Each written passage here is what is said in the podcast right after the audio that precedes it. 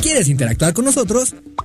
Búscanos en nuestras redes sociales como El Choro Matutino. Agréganos en WhatsApp al 777-443-4208. ¿Y por qué no? Sintonízanos desde la página web www.elchoromatutino.com. También puedes llamarnos a cabina al 311-6050.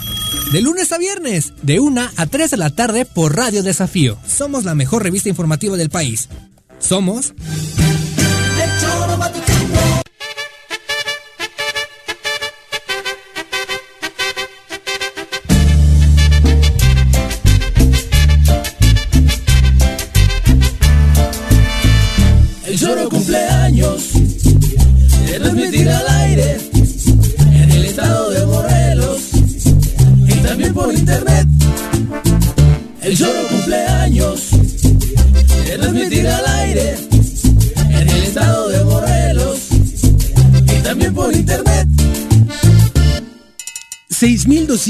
días, 886 semanas, 12.405 minutos, 15.678 entrevistas, 5 salidas del aire, 80.233 gritos en los debates, 105.672 risas compartidas y 12 productores. Esa es nuestra historia y lo que falta. Aunque el festejo sea distinto a los demás, la felicidad y la emoción por cumplir un año más ni el COVID nos lo quita. Gracias por ser parte de esta historia.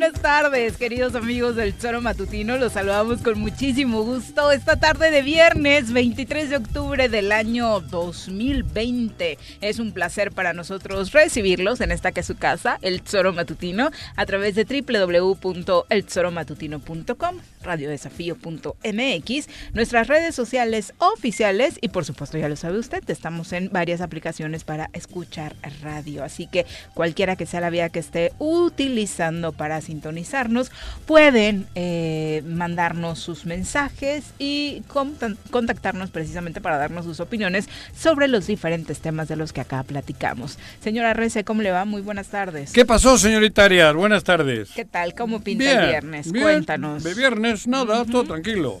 Ayer era jueves, hoy de viernes. Y bien, no me quejo. Qué bueno que así sea. Hay muchas cosas por ahí para platicar. yo no tengo ninguna, pero supongo que tú sí, ¿no? Entonces, ¿para qué dices, José? Vamos a saludar con muchísimo gusto a quien nos acompaña en comentarios. Este güey.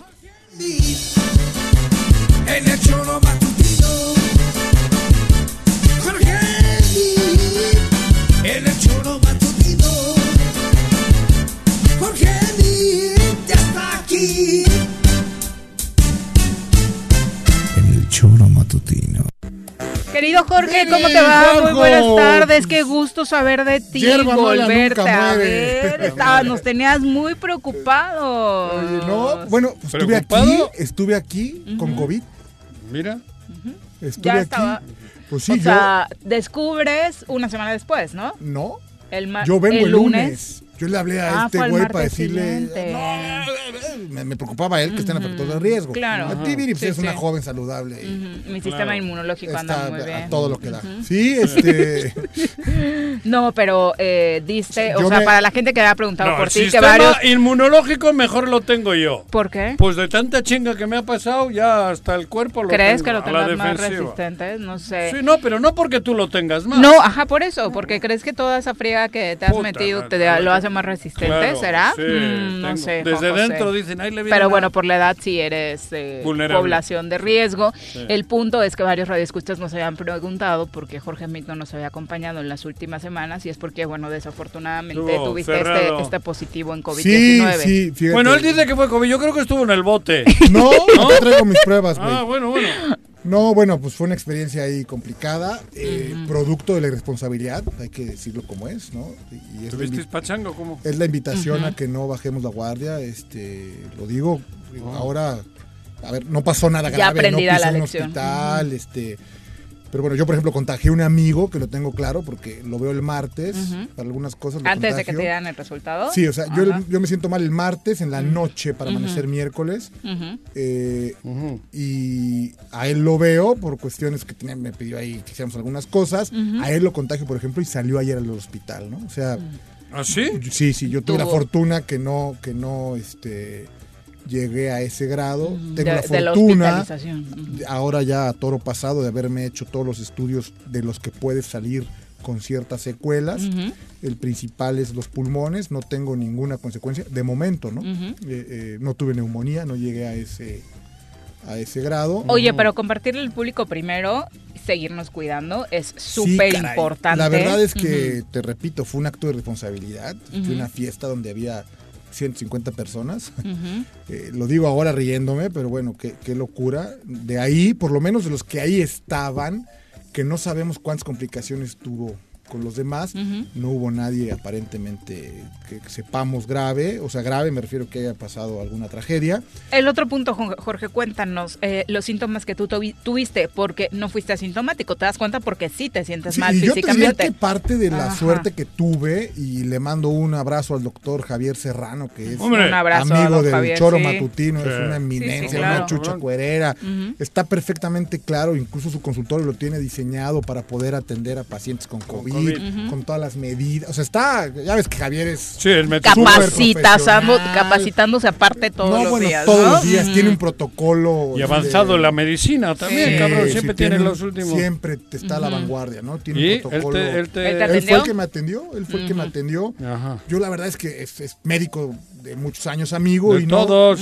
E-, él atendió a Jorge Casales, ¿se acuerdan de Jorge Casales? También andaba Jorge También le dio, madre. Sí, yo cuando lo vi, este, como que, ay, dije, ah, mira, Javier, qué buena onda. Bueno, y lo primero que hice fue acudir a él y siempre con mucho profesionalismo y a la vanguardia. O sea, lo vi un X día para la noche ya me sentía perfectamente. Con el tratamiento. Con el tratamiento que él ya tiene. Bueno, por eso, pero no lo digas porque cada médico. Claro, tiene sus protocolos. para que nadie se medicine. No, no, no, no, no, no, no, no, pero aparte, a ver, hay, hay medicamentos que solo con esta médica te dan. O sea, no, no puedes ir a comprar. Ah, no, pero quiero decir que no. porque no automedicarse, porque la gente anda con este tema. hay mucha gente que siente que todos los días le da el COVID-19 y, se mete mil cosas, entonces creo que tampoco vamos a promover a ver, hay que ser, hay que ser. No tomaste lejía, cloro no tomaste, güey. bueno, como Trump. muchos amigos, muchos amigos, no, que tómate esto. No, eso con tu médico Yo siempre dándoles el, agradecimiento, pero bueno. Pues, sí, claro, pero médicos como Javier Serrano, que son estudiosos, que están en la vanguardia, son a los que hay que, recurrir. Totalmente. Entonces, a mí el martes por la noche. Si la caga, que la caguen ellos, no tú. Sí, bueno, pues ponte hermanos de quien sabe, ¿no? De quien, de, quien estudia, de quien está al día. Eh, y casualmente, digo, te voy a hacer una comparación ves que a Ricardo Salinas le dio COVID y subió su receta. Sí, ah, eso te digo. Eso es lo que no se debe hacer. Sí, bueno, similar, Ah, bueno, claro. Lo que decir es, sí, sí. Yo creo que ya está analizado. por... digo que el tema es no hay nada claro de qué pueda pasar. Pero yo soy de los que creo que no hay que automedicar. De ninguna manera. No, hay que ir al médico, siempre, no nada más en el caso que consideres. tengas que ir, ve. tengas que ir. Eh, bueno, en fin, yo eh, me siento mal el martes. Nosotros siempre hemos ido con Javier Serrano ¿eh? o con su hermano de pediatra. Con los niños, sí. Con los niños, sí. cabrón. Sí, a ver, por ejemplo, una de mis hijas tenía cierta este, molestia, ¿no? Porque empiezas también con psicológico. la... Psicológico. sí. Y este, oye Javier, ¿qué hago? No, pues que vaya con el doctor. Le dije, no, yo sé, claro, no, no pensaba darle. Claro. Este, me dijo, ve con tu pie, con el pediatra de tus hijas, o con mi hermano, o con el que llévala. O sea, no, no, no, no es igual. No decidas tú, claro. Sí, y lo que decía esa Además, es que tu hija bastante pedo tiene con el padre que tiene, güey. yo estuve completamente, completamente aislado durante 16 Pero días. no, yo te digo condiciones Híjole, normales. Pobre, pobre niña. Qué bueno que te recuperaste, Jorge, esa es la y parte que las más cosas compleja, no pasaron a ¿eh? mayores. Esa es la parte ¿no? más compleja, el estar aislado completamente.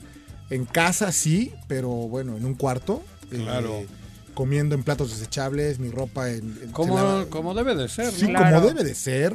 Si ya cometí yo la irresponsabilidad de haber asistido a una fiesta, que no hay que hacerlo, pues no puedes andar por la vida regando el bicho, ¿no? Esa es la parte que, que Claro. tiene consecuencias y hay que asumirlas. y- Ajá. y, Y bueno, sobre todo en una temporada en la que estamos hablando de este factor de rebrote, ¿no? Del cual ya se han dado varias estadísticas. Se anunció que Morelos seguirá al menos dos semanas más en semáforo amarillo y la Ciudad de México también continuará en el mismo tono, en semáforo naranja, con una alerta especial. La jefa de gobierno capitalino ha decidido tomar algunas eh, previsiones de acuerdo a las estadísticas que tienen. Ha pedido a los ciudadanos efectivamente esto, no realizar fiestas o reuniones familiares de más de 10 personas, además de que eh, tendrán algunas restricciones eh, de nueva cuenta, temas como los gimnasios o los even- algunos eventos públicos, ¿no?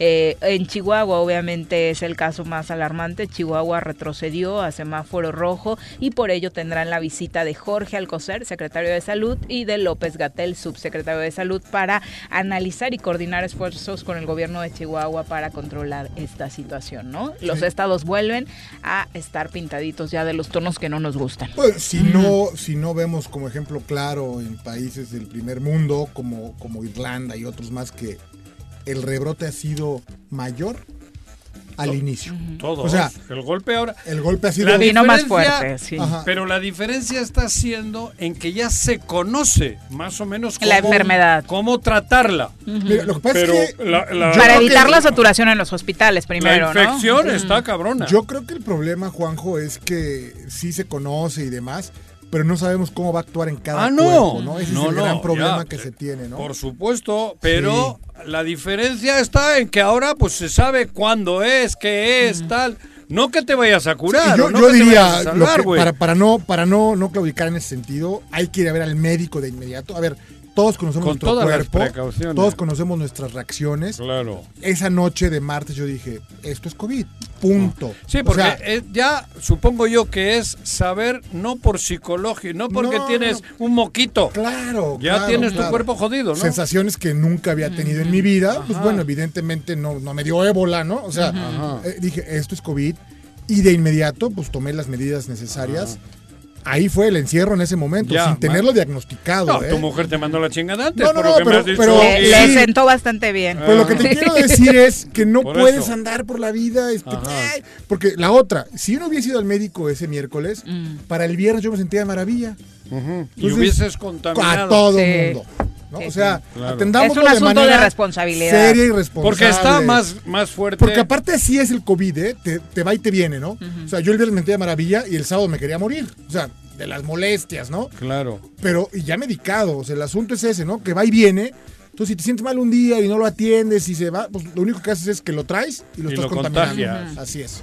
Bueno, respecto a los problemas en la entidad, de estos Hay bloqueos que entidad. se dieron a raíz de los despidos en el ayuntamiento de Cuernavaca, ya los extrabajadores del ayuntamiento establecieron una tregua para no movilizarse más en la capital y no afectar a ciudadanos y a negocios de la capital del estado de Morelos. Bueno. Eso sí, advirtieron que van a emprender acciones jurídicas ante lo que ellos consideran es un despido injustificado desde el ayuntamiento. Hoy estuvieron en Palacio de Gobierno y dijeron que los bloqueos y protestas solamente las hicieron para evidenciar la injusticia que había cometido el ayuntamiento. Anunciaron que van a interponer una denuncia en contra de las autoridades municipales por omisión y fraude por este tema de los despidos injustificados en el ayuntamiento, ¿no? Pero parece ser que ya la próxima semana no tenemos bloqueos. De hecho, hoy ya no tuvimos, solamente dieron este posicionamiento en Palacio de Gobierno, Creo que ¿no? es, que es razonable lo que están haciendo. Que era desde el principio lo que tenían que haber hecho, creo yo.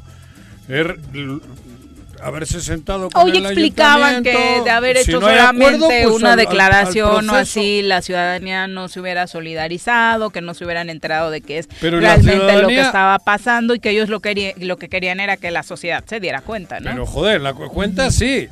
La sociedad se ha dado cuenta que hay 4.800 trabajadores cuando con 2.000 es más que suficiente, por ejemplo. Y ahora, si hay un acto injustificado, si hay una violencia contra el trabajador y tal, cabrón, hay que denunciar. Hay que Sí, hay, hay, hay un conducto que todos los trabajadores los tenemos. Hay que hacerlo. Joder, cabrón. El resto, el resto como que huele a manejo político. Porque cuando a un chico o a una chica les corren de una empresa, cabrón, saben dónde tienen que ir. Hay abogados laboralistas, hay un proceso que se debe de... Y al final termina pagando el patrón porque termina pagando el patrón si ha sido injustificado o si le ha liquidado en malos... Porque es una es liquidar y otra es Finiqui- finiquit- finiquitar. Finiquitar. Eso, ¿no? ¿Eh? En, en los dos terrenos, pues ahí está. El resto, el resto era hacer una peda que p- probablemente hay algún interés político también.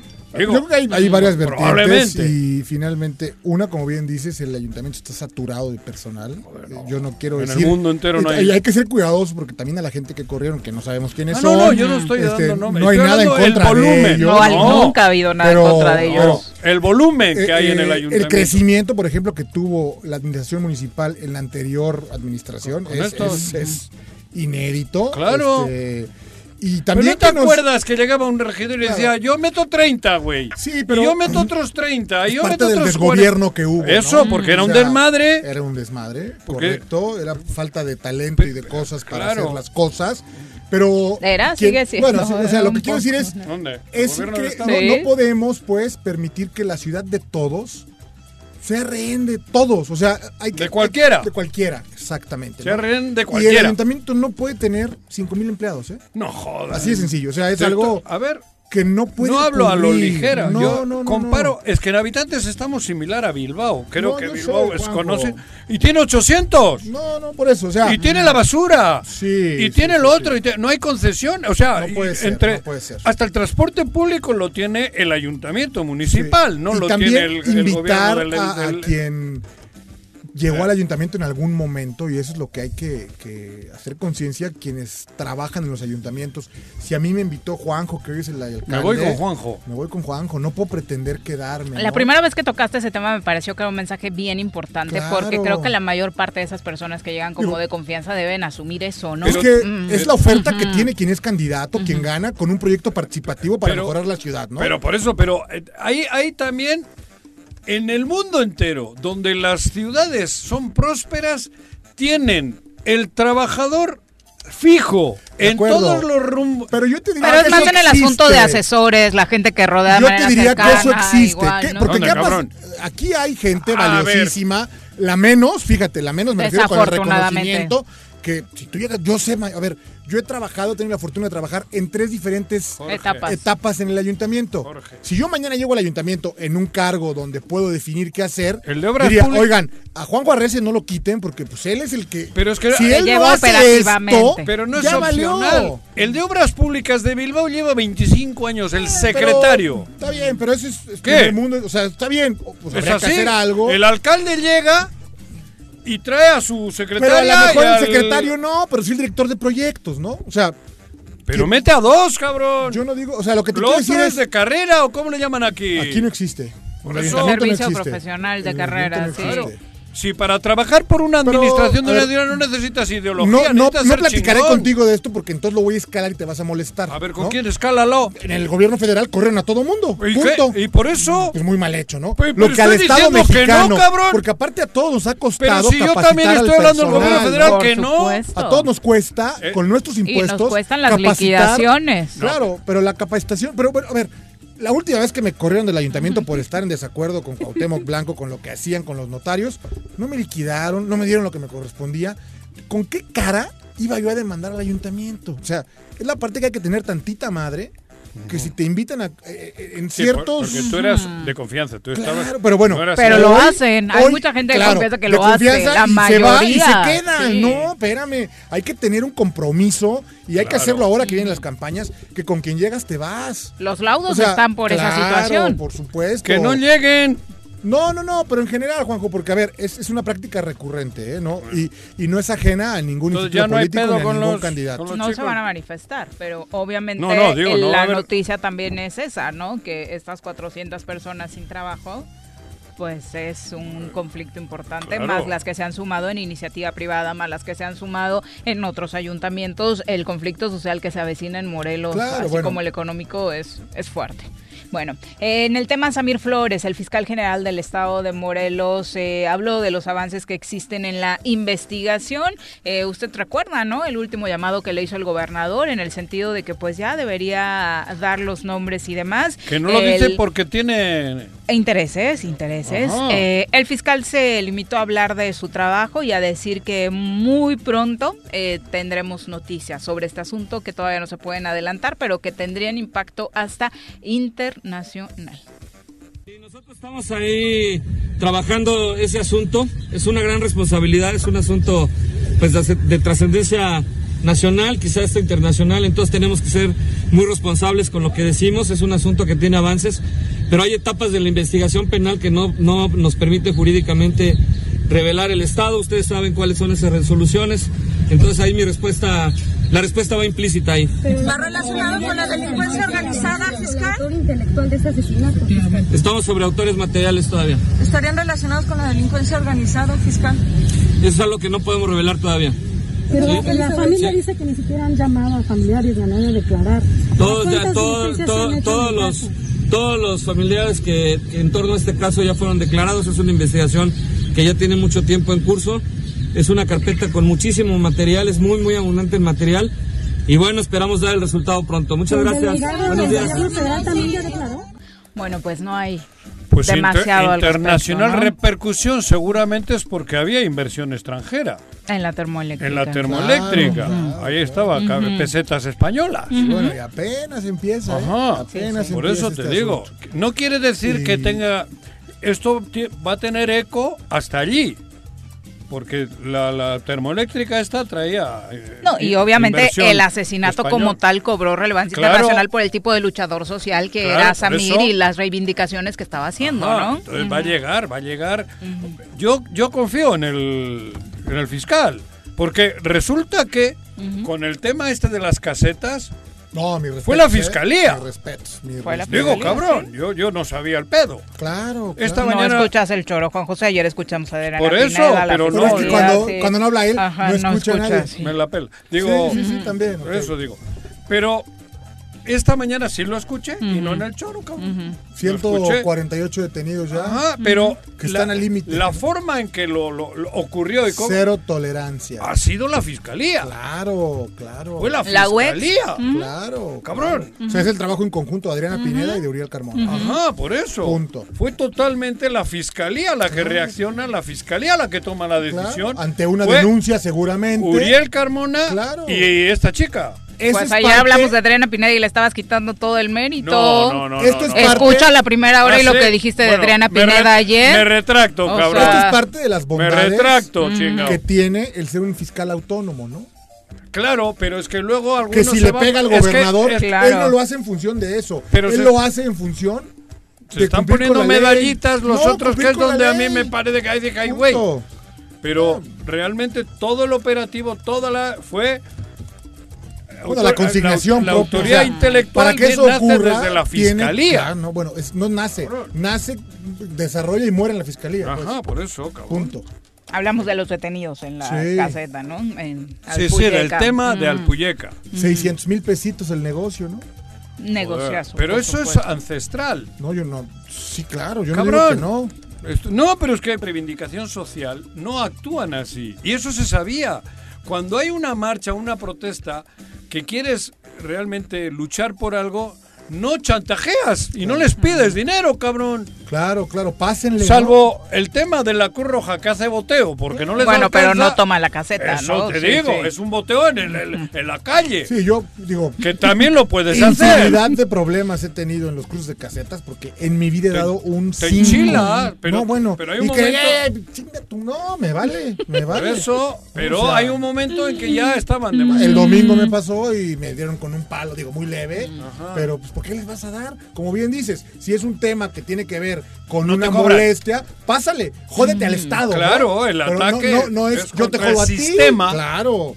Claramente. Mira, Bueno, coincidimos. y hablando del pez, Jorge Argüelles ha insistido en que no van a llevar en la boleta eh, Delincuentes, ¿no? Qué raro, qué grave. Esto- ¿No van a llevar delincuentes? No, no van a llevar delincuentes. Esto En lo dijo al recordar que no un dirigente partidista local aseguró que la ley impide lanzar a candidatos a cualquier cargo de elección popular teniendo antecedentes penales, pero nadie la está respetando y por ello pidió a todos los presidentes de partidos a que se comprometan abiertamente y respeten la ley para no llevar delincuentes en las boletas. Dijo, Mira. no puedes llevar a la boleta a alguien que ya ha lastimado a la sociedad, además Claro. de que ya Pero hay no puedes muchos... llevar en la Eh. boleta a quien no cumple con la residencia y no puedes llevar con la Delincuencia boleta. es eso. También, ¿no? Delincuencia es infringir con la ley.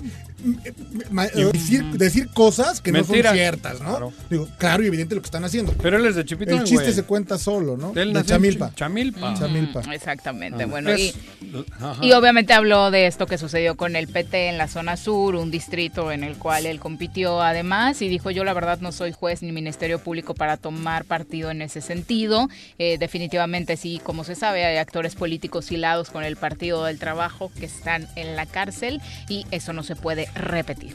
¿No? Claro. Hablando de quien resultó ganador de la alcaldía Alonso. de Amacuzac. ¿Cómo se apellida? No, ah, eh, Miranda. Miranda, Miranda. Miranda, ¿no? Miranda. Exactamente. Bueno, joder, pero él tiene, eso es fácil decirlo. No, pero a ver, aquí lo delicado es que hoy siendo gobierno señalen a su coaligado, porque habla de una diputada y la señala como delincuente. ¿eh? De una diputada Sí, también. claro, dice que Tania Valentín es una delincuente. Ah, bueno, dice que postuló a un delincuente. Eso, bueno, bueno. que su partido postuló. Entonces, tienen hoy todos los elementos pues, que, que hagan algo, ¿no? Sí.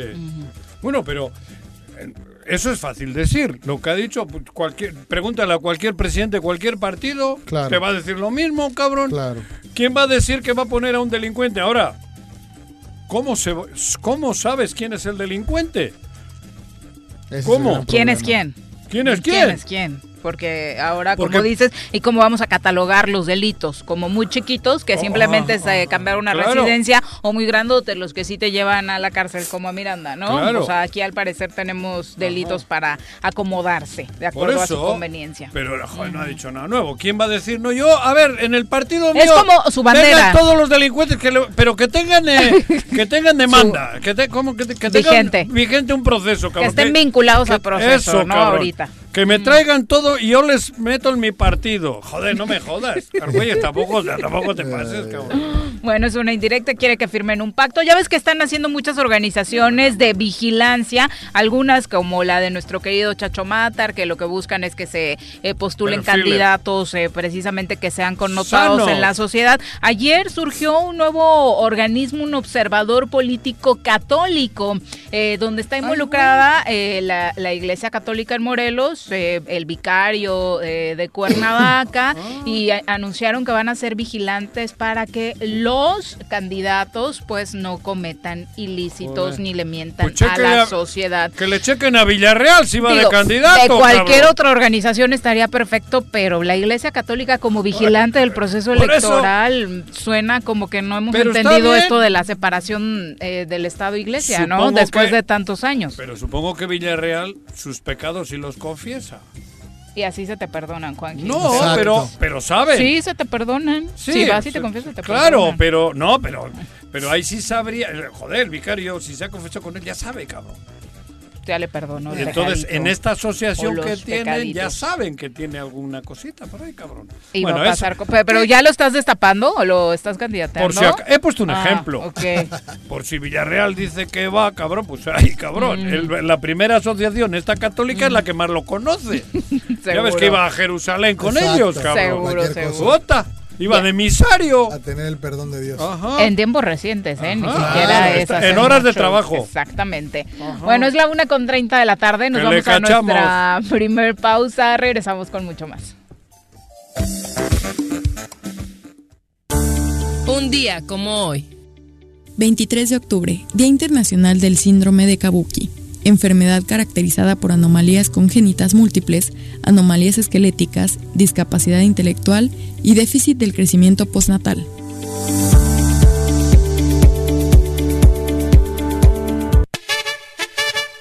Hola, ¿qué tal? Soy Bruno Avilés, colaborador de deportes en el Choro Matutino, para desearles muchas felicidades por estos 17 años a todos los choreros y choreras que forman parte de este programa. Espero que se cumplan todas sus metas y que se sigan cumpliendo muchos más años de El Choro Matutino. El Choro Matutino. Cuando quemas basura, el humo que se genera contiene químicos tóxicos que contaminan el suelo, el agua y nuestros pulmones. Esta forma indiscriminada de eliminar basura no solo envenena el aire, reduce tu calidad de vida y la de los que más quieres. Haz la diferencia. No quemes basura. Reduce, reutiliza y recicla. Reporta a la Dirección de Protección Ambiental la quema de basura 777-365-1946. Mejorar la calidad de nuestro aire es responsabilidad de todos. No quemes basura. Gobierno Municipal. Estar bien te lo mereces. Si quieres consentir a tu mascota, el mejor lugar para hacerlo es Clínica Veterinaria Mundo Mascota. Contamos con consultas, medicamentos, accesorios, alimento y servicio de pensión. Además, tenemos servicio a domicilio. Ubícanos en Avenida 10 de Abril, número 1210, Colonia Granjas, o llámanos al teléfono 169-2128. Clínica Veterinaria Mundo Mascota. El gobierno municipal de Yautepec te invita a que aproveches los grandes descuentos en el pago del impuesto predial. 17% en octubre, 14% en noviembre y 12% en diciembre. Además, jubilados, pensionados, personas con capacidades diferentes y adultos mayores obtienen 50% de descuento. Además, participas en la rifa de un auto último modelo y dos motocicletas. Paga en línea en www.yautepec.gov.mx o asiste a las oficinas de catastro. Avenida Revolución sin número, carretera Cuautla Cuernavaca, Colonia Atlihuayán, en Yautepec. Te esperamos. Va por Yaute. ¿Te gustan los caballos? ¿Tienes uno? ¿Sabes montar? ¿No? ¿Quieres aprender? Conoce los beneficios de hacerlo en Rancho de la Media Luna en Huitzilac. Contáctanos al 777-155-1062.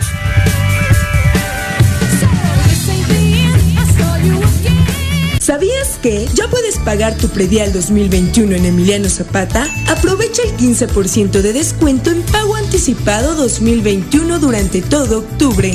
Para jubilados y pensionados, 50% de descuento. Recuerda que también puedes hacerlo en línea. Ingresa a recaudacioneszapatamor.gov.mx o llama al 246-0627 y 28. Emiliano Zapata, Administración 2019-2021. El Choro cumpleaños se transmitirá al aire en el estado de Morelos y también por internet. El Choro Matutino. Una con 33 de la tarde, revisemos cómo andan las cifras del COVID-19 en Cuernavaca y quién mejor que eh, Rafael Valdovinos, el doctor eh, Valdovinos, secretario de Bienestar Social y Valores en el Ayuntamiento. Doctor, ¿cómo le va? Muy buenas tardes. Hola, ¿qué tal, Viri? Un saludo a ti, a Juanjo y a Jorge que anda por ahí también. Me gusta escucharlos y a todo el auditorio. Un Saludos, abrazo, doctor. Eh, preocupados porque ya empieza a crecer el rumor. Hasta el momento eh, ha quedado en eso de que las estadísticas de COVID-19 han crecido en la capital del estado de Morelos. ¿Ustedes tienen esos datos eh, confirmados? Mira, esta semana ha sido muy fluctuante. De hecho, las últimas semanas eh, hemos tenido datos eh, muy erráticos. El domingo 11 de octubre tuvimos 98 casos. Eh, el domingo 18 de octubre tuvimos 77. Ahorita el acumulado, pues, es elevado. Es un número que, que todavía no es eh, no es absoluto porque tenemos que esperar hasta el domingo. Pero a como van las cifras, pues sí podría revi- re- rebasar los 67 casos y entonces otra vez ponernos en una en una disyuntiva. El asunto también no solo son los casos semanales que se van acumulando, sino además el número de hospitalizados, que eso se ha, se ha mantenido eh, constante en una cifra elevada. En la semana anterior, el 11, tuvimos 131 hospitalizados, el 18 tuvimos 132, esta semana seguramente terminaremos más o menos por una cifra parecida y es ahí donde la posibilidad de regresar a un semáforo naranja está latente. ¿De qué manera se planea desde el Comité de Contingencia reforzar las medidas de prevención? ¿Cuáles van a ser los pasos a seguir? Pues mira, hemos estado eh, trabajando con protección civil y con eh, la, la, Secretaría de Seguridad Pública, eh, con la intención, bueno, pues de, de, reforzar las medidas, sobre todo en, en comercios o en restaurantes que cierran al público a las 11 de la noche específicamente, no no habrá extensiones de horarios. Evidentemente las fechas, bueno, pues se, se mantendrán cerrados los los panteones. Eh, se les está recordando a los transeúntes en la zona centro de la ciudad, pues regresar otra vez a las medidas de sana distancia, al uso correcto del cubrebocas. Hemos estado trabajando en ese sentido, porque al final del día la única forma de evitar que regresemos a un semáforo naranja es concientizar a la población de la necesidad de mantener forzosamente estas medidas de sanidad. ¿Qué implica regresar al naranja administrativamente? Evidentemente será otra vez el cierre de algunos comercios, evidentemente restricciones eh, de tipo, eh, fundamentalmente de tipo comercial y de movilidad, que lastiman seriamente a la economía de los cuernavacenses y que evidentemente no queremos que suceda. Hemos visto en estados por ahí, Chihuahua creo que está en semáforo rojo incluso. Es el único estado. el, rojo regresó Chihuahua, ¿no? Entonces, sí, de hecho, Chihuahua regresó. Eh, Nuevo León está peor que nunca en su, en su historia en este tema de la pandemia. eh, Aguascalientes también anda bastante mal y no recuerdo que hay un hay un cuarto estado que también tiene problemas serios y pues el tema es ese, han relajado las, las medidas de, de sanidad y no podemos permitirnos eso nosotros. Doctor eh, Jorge Mit, buenas tardes. Una pregunta. Digo, lo hago porque yo ya soy convaleciente del, del COVID, digamos.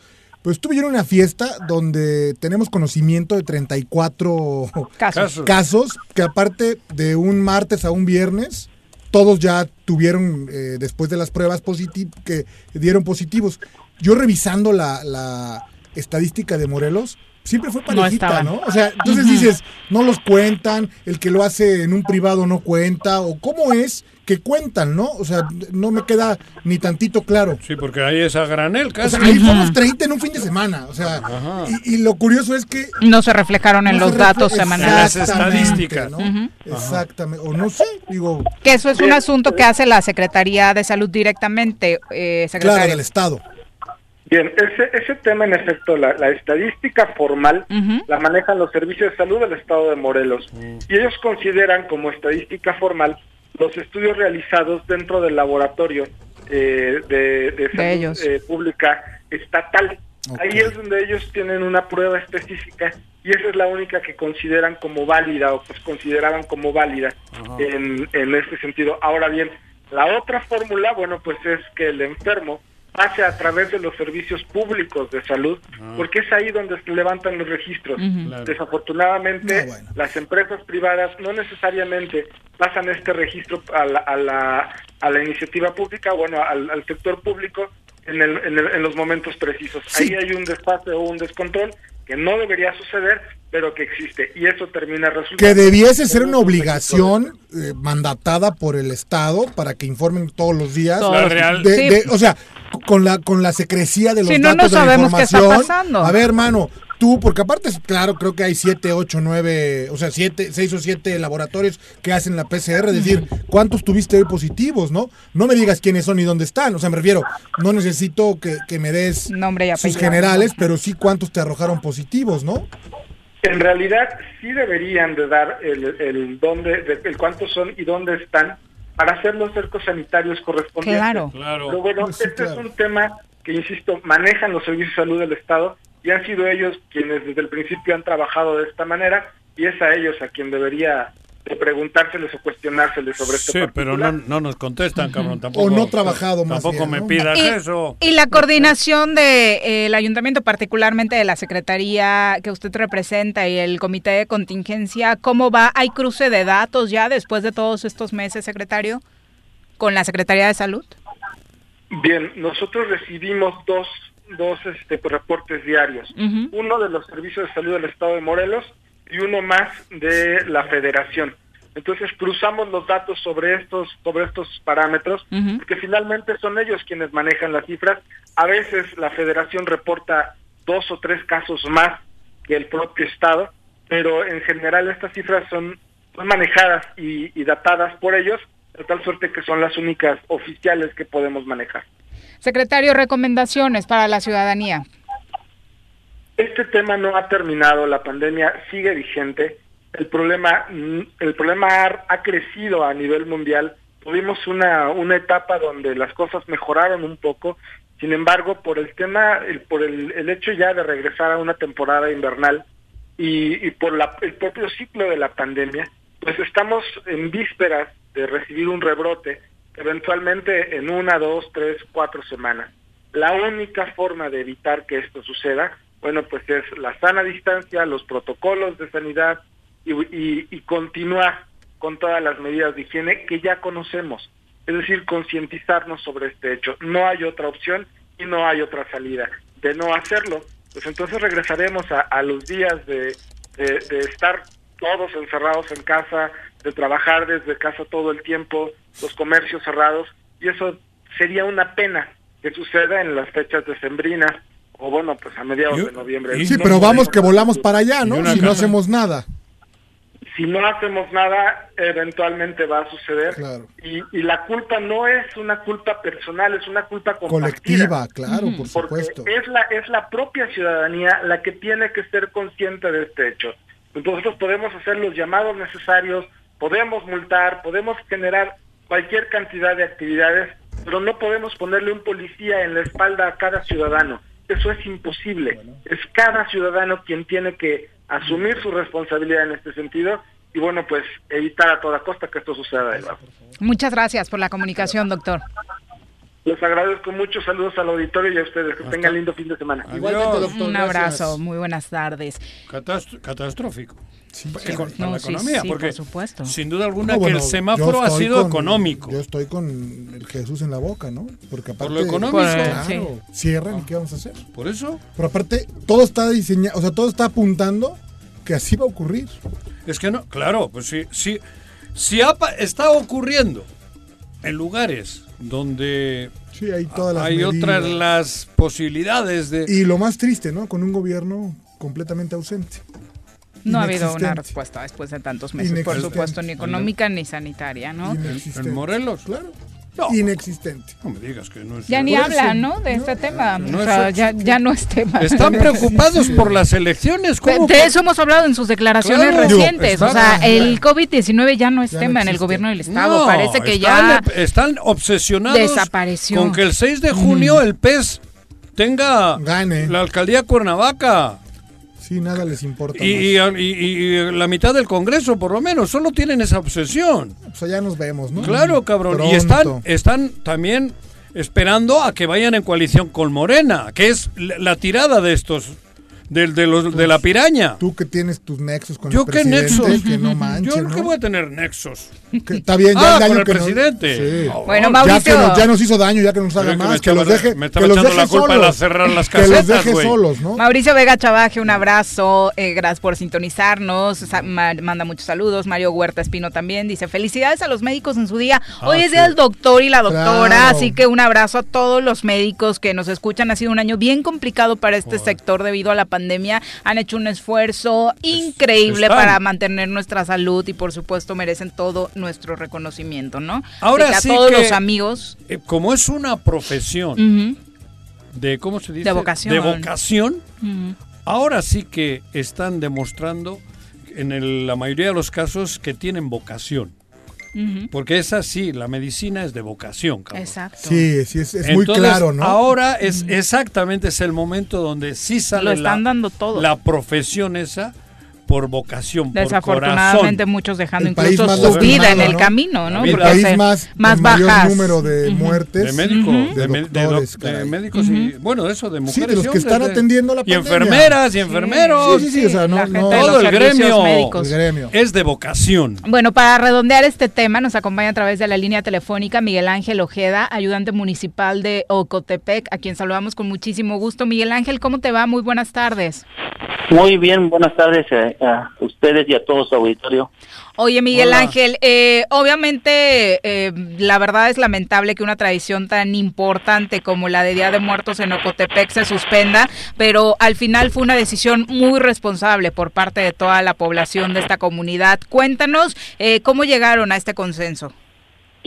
Eh, sí, mira, este, hicimos una reunión, eh, como sabemos por la pandemia no podíamos convocar a todo el pueblo, y lo hicimos con las autoridades que son como el Comisariado por Usos y Costumbres, Comisariado con Derechos Agrarios, la Junta de Mejoramiento, párroco y fiscales de la parroquia, así como los representantes de los cuatro barrios. Oye, fue difícil eh, llegar a esta decisión porque sabemos que es, lo decíamos, una tradición antiquísima. Eh, pues sí, es un poco complicado. Porque Hubo debate, hubo discusión. Eh, no debate, yo creo coincidimos al final todos que por el bien del poblado. Claro, ya lo, lo habíamos hecho en Semana Santa, que también representamos el Via Cruz Ah, claro. a nivel estado y nacional, así como nuestra fiesta patronal del 6 de agosto. Entonces ya nos fue un poco más fácil tomar esa decisión, porque incluso pues se tomaron este ya a las festividades de todo el año.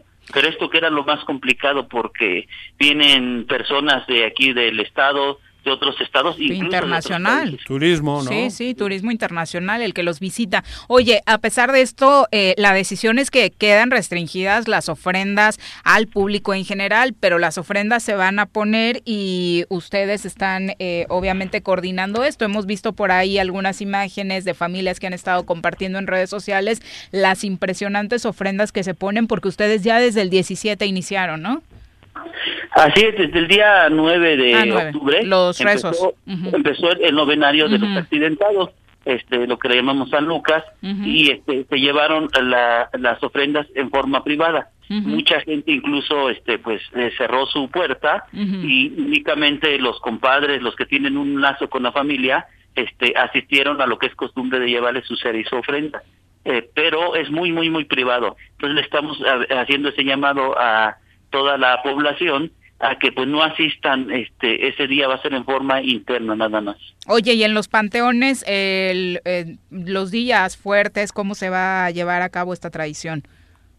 Este eh, llegó en, en ese acuerdo también eh, como eh, tenemos muy arraigados nuestras eh, tradiciones y costumbres eh, se tocó el tema de que demos oportunidad nada más a los de ofrenda nueva que son aproximadamente eh, más de 60 personas a que son los que van a poder ingresar al Los muertos en el año.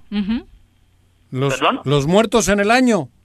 Sí, así Ajá. le llamamos de ofrenda nueva, Ajá. este, eh, los que, como hoy, hoy para nosotros hoy llegaron los difuntos, hoy 23 a, a la, a las 12 del día, que bueno, como apenas va a cambiar el horario, fue a la una, los recibimos, este, eh, los que a partir de, vamos, de ayer o antier, ya fueron a dejar su cruz de su novena al panteón, son los que ya vienen, este, vienen todavía este año. Los que ahorita está su novenario, estos ya no entran.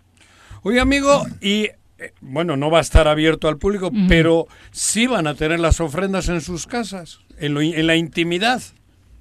Ya, están es. muchas, ¿no? Eso Ujú, sí, ¿no? En la intimidad. Digo, cada familia, cada va, va, va, va a tener, pero eh, eso en la intimidad, ¿no? Así es, se va a poner como lo acostumbramos nosotros con todos los elementos que debe de llevar. Claro. Únicamente lo, lo que cambia es que pues eh, No antes abierto. la- la- las exponíamos a, a todo el público Claro. eh, para que vieran nuestras tradiciones, pero pues este año no va a ser posible. Oye, ¿y cómo ha vivido Cotepec esta pandemia, eh, sobre todo económicamente? Pues en económicamente no nada más ahorita en esta festividad, yo creo que todo el año nos, nos ha pegado en Semana Santa, eh, la mayoría del pueblo nos dedicamos al comercio y sí nos afectó porque eran unos ingresos importantes para pues todas las familias, así como el 6 de agosto y estas festividades también que de algún modo pues genera derrama económica. Sin lugar a dudas, ¿y ha avanzado esta conciencia de la ciudadanía para cuidarse? Temas como el uso de cubreboca, el gel y, y estas cosas eh, de sanitización en los negocios. Ha sido complicado desde eh, que ha empezado, pero pues hemos tratado de concientizar a la gente de que es por el bien de nosotros. Algunos este lo hacían, pero pues como vemos no nada más aquí en el pueblo, o a, a nivel este municipal y estatal, la gente ha bajado la guardia y eso nos preocupa de que pues se pueda convertir esto en un rebrote. Sin lugar a dudas, preocupante. Pues ojalá que se lleven a cabo con toda tranquilidad estas festividades en los hogares de Ocotepec. Un abrazo, Miguel, y muchas gracias por la comunicación. Igualmente, muchas gracias. Abrazo. Hasta luego. Sí, nuestro querido amigo Carlos Olivera, que vive ahí en Ocotepec, ha estado compartiendo imágenes, ajá, porque solamente algunos vecinos y demás dejan ingresar a las ofrendas que ya se pusieron, que iniciaron desde el 17, y ha estado compartiendo imágenes muy lindas a través de sus redes sociales acerca de las ofrendas, que son toda una tradición en Ocotepec, de lo más espectacular que hay en el país seguramente. ¿no? Bueno, pero yo creo que... No, fue una decisión Eh, sabia, muy responsable. Pero yo creo que todos debemos de tener, el, el- mantenerla, ahorita aunque sea de, a puerta cerrada, pero en las casas... No dejar de No ponerla. dejar de Sí, hacerlo. claro. Ese tipo de... de- de- de- Perfectamente lo que hacen, ¿no? O sea, Ajá. vamos a darle para adelante, Eso. este, pero no vamos a tener. eh, No, pero todos, porque si todos las mantenemos Claro, en nuestra no familia, pierda, como serenan las en cosas. cuanto Se haya mejor situación, pues vamos a poder eh, continuar Claro. con la vida y sobre todo con estas tradiciones de Y a la cadena de productores que ayudas, Juan Juan. Claro, Muchos eso. viveristas que tienen Eso, sus plantas ya listas para adornar nuestras casas, Sí, la- no los paremos, panaderos, ¿no? tren, ¿no? O sea, Eso, por eso. supuesto que deja una derrama Es económica más, importante esta hacerlo fecha. con, con más entusiasmo Con más en nuestras sí, sí. casas. Exacto. Cada Para hogar, uno y para la, para la familia, no hay es- que andar este, enseñándolo, no, pasa nada. Pero eh, además, como dice Viri, es una derrama Claro. que creo que a todos nos va a beneficiar, Sin ¿no? lugar a dudas. Armando Sanders, un abrazo. Eh, nos manda Oh, muchos saludos. saludos, Gracias por estar Armando. conectado. Andaríamos, andaríamos por Taís. De- por estas fechas justo, Armando. Hoy en la noche andaríamos en Taís. Qué pena ¿Cómo que ya saldrías, no. Juanji? ¿Eh? ¿Eh? Yo siempre he salido por mi propio pie. No como tú que te caes, que Me güey. quitaron la silla, ¿te acuerdas? Eso fue en Levasque. Sí, ya sé. güey. Rompiste y nunca la pagaste, güey. ¿No te la nada, pagó? No la pagó. ¿No la nada, pagó? Me tiraron. Se rompió la pinche silla. Bueno, pero Armando, un abrazo. ¿Qué años aquellos en Taís? Ay, eh? de las mejores estas fiestas fechas. de Joder, el Choro Matutino en Taís, madre sin lugar a dudas. ¿Qué años esos detalles? ¿Cómo ha ido cayéndose Cuernavaca y Morelos? eh? La hostia. Vicky Jarquín dice, bueno, no solamente el COVID-19, por si fuera poco, ya llegó la lepra, ya hay casos en el estado, lo habíamos comentado en la semana, Vicky, Algo de un abrazo, decía, sí, sí. Eh, dice Vicky, me queda claro que el gobierno tiene que hacer algo por evitar esta pandemia, pero nosotros, por conveniencia propia, por cuidarnos, por nuestras familias, obedezcamos las reglas, el- los protocolos nos benefician, por favor, cooperemos nosotros mismos. Falta conciencia. Pero Vicky, también me está diciendo un amigo acá que, por ejemplo, está paseándose por Xochitepec y me dice que en el Zócalo casi todo el mundo está sin el cubrebocas. Es que ya nadie lo trae. Y debería de haber por lo menos una llamada de atención. Sí. Digo, yo no estoy diciendo que pueda ser una falta esto, Ah, Muchísima una multa, pero sí, pero a ver, yo creo que a nadie le cuesta, oye, cabrón, ponte el cubrebocas. Oye, cabrón, no jodas. No Estás- hablo porque te enojas. ¿Por qué, güey? ¿Por lo de Andrés Manuel? Bueno, ¿quién pero tendría que poner el ejemplo en este país? otra vez, Te güey. pregunto. Pero di que No está mal. que- no tendría que En poner el París sí se lo puso yo, Beatriz. yo no tengo el cubrebocas ahora, el, en güey. el Ola no sale con No. el cubrebocas. Yo no tengo el cubrebocas aquí. Ay, Ah, le, vamos, vaya. le vamos a comprar esa edición de Lola a ¿Cómo Juanqui. viste lo de ¿Qué- Lola? ¿Qué, a qué la dijo primera Lola? dama? No la vi. Yo De no veo tanto Lola, que se güey. burlaron de la gaviota, ¿Qué pasó? cometiendo los mismos errores. ¿De los qué, güey? ex- ¿Qué Que hizo? Beatriz Gutiérrez Müller salió en el porcen- un- un reportaje en el Ola. Ay, ¿y qué? Increíble. No, ah, no, ¿Pero nada. y lo pagó o qué? No, se lo regalaron. Igual ves sí, güey. Era portada. Claro. Ah, entonces si era portada, le- interior. la- la- Ok. la- alguien le pagó, güey. Sí. Pero también nosotros... La primera dama francesa, Claro. tal vez. Tal No. vez, güey. A ver, Andrés Manuel tuvo un reportaje en Playboy y se lo pagué yo. Ah, ¿Te acuerdas? Sí. Hablaste de él ahí. No, no, no. Fue la entrevista que le hicimos acá. No, no, aquí están Salió las la entrevista la y, digo lo pagué yo porque teníamos un intercambio con Playboy, La güey. señora posando. Es increíble que te quejes. Era o salía Andrés Manuel o Viridiana encuerada. Sí, obviamente, no me Ey, presté a se esas negó, cosas. Se negó. Para que veas. Entonces-. Tenía cuatro hojas, pues las llené con Andrés Manuel, güey. Leonel Jaimes dice que salga un poco de su oficina, que salgan un poco de sus oficinas las autoridades y se darán cuenta de que no hay conciencia de la gente ni autoridad que se imponga eh, sobre esto mismo de que ya nadie Pero a ver, usa lo de la lepra, por cubrebocas, ¿no? ejemplo, es increíble que con estas ideas que hoy tenemos o mucha gente tiene Ah. con la naturaleza y que no nos, no nos vamos a vacunar, por eso están los rebrotes de lepra, por eso están los rebrotes de... O sea, todas esas enfermedades que lograron erradicarse por políticas públicas de vacunación, ahora la gente que vive en la... No, que no hay que... Pero la lepra no se vacuna. No, no, no, no, no, pero hablo de cosas que no se atienden, Juanjo. o sea, Ah, claro. creyendo Que ya estaban erradicadas. Exacto. El sarampión, güey. El sarampión, por eso, ¿no? Por eso es increíble. Ese sí se vacuna. Claro. El que profesor no Roberto de la Paz desde la zona sur, gran promotor de la lectura, dice, sigan informando bajo la premisa, dígase la verdad, aunque sea motivo de escándalo. Y recuerden que leer es el camino. Muchas gracias, profesor, por siempre lema, ¿eh? escucharnos y también por eh, compartir nuestros contenidos. Y un abrazo muy especial a Cristian García, un taxista que nos acaba de traer hace ratito acá a las oficinas. Mira. Dice, hola, soy el taxista que los acaba de llevar al Choro. Fue un placer que hayas abordado mi taxi. Ay, Cristian, muchas gracias. Sí, Sí. nos Un saludo a Daniel Bautista mucho hasta tiempo, así que Quitepec, Cristian, que me un dice que abrazo. bueno que estoy bien. Saludos, mi Dani. Tienes Daniel muchos Bautista. mensajes, Jorge, de Saludos gente que obviamente todos. está muy feliz de que estés de regreso, como Domingo Coria, gracias. como Saludos, Máximo, contador. Máximo Javier López Espíndola. Dice que mal por lo que pasaste. Un gran abrazo, Jorge. A ver, Gracias a, Dios voy a ser bien. totalmente honesto, no la pasé mal, ¿eh? O sea, gracias a Dios no la pasé mal, eh, pero hay que cuidarse porque puede ser algo que no sabes qué va a ocurrir. Te puedes ¿no? morir, güey. Claro, así de sencillo. Una con 56. Solo te puedes morir. Otra Así cosa es. no, cabrón. Sí. Volvemos. Casi nada. Un día como hoy. En 1937, durante el mandato de Lázaro Cárdenas, se estableció el 23 de octubre como el Día del Médico en México, para hacerlo coincidir con la creación del establecimiento de ciencias médicas del Dr. Gómez Farías. Por ello, cada 23 de octubre, México honra a todos los médicos del país encargados de la conservación de la salud. Felicidades a todos los médicos por su invaluable labor.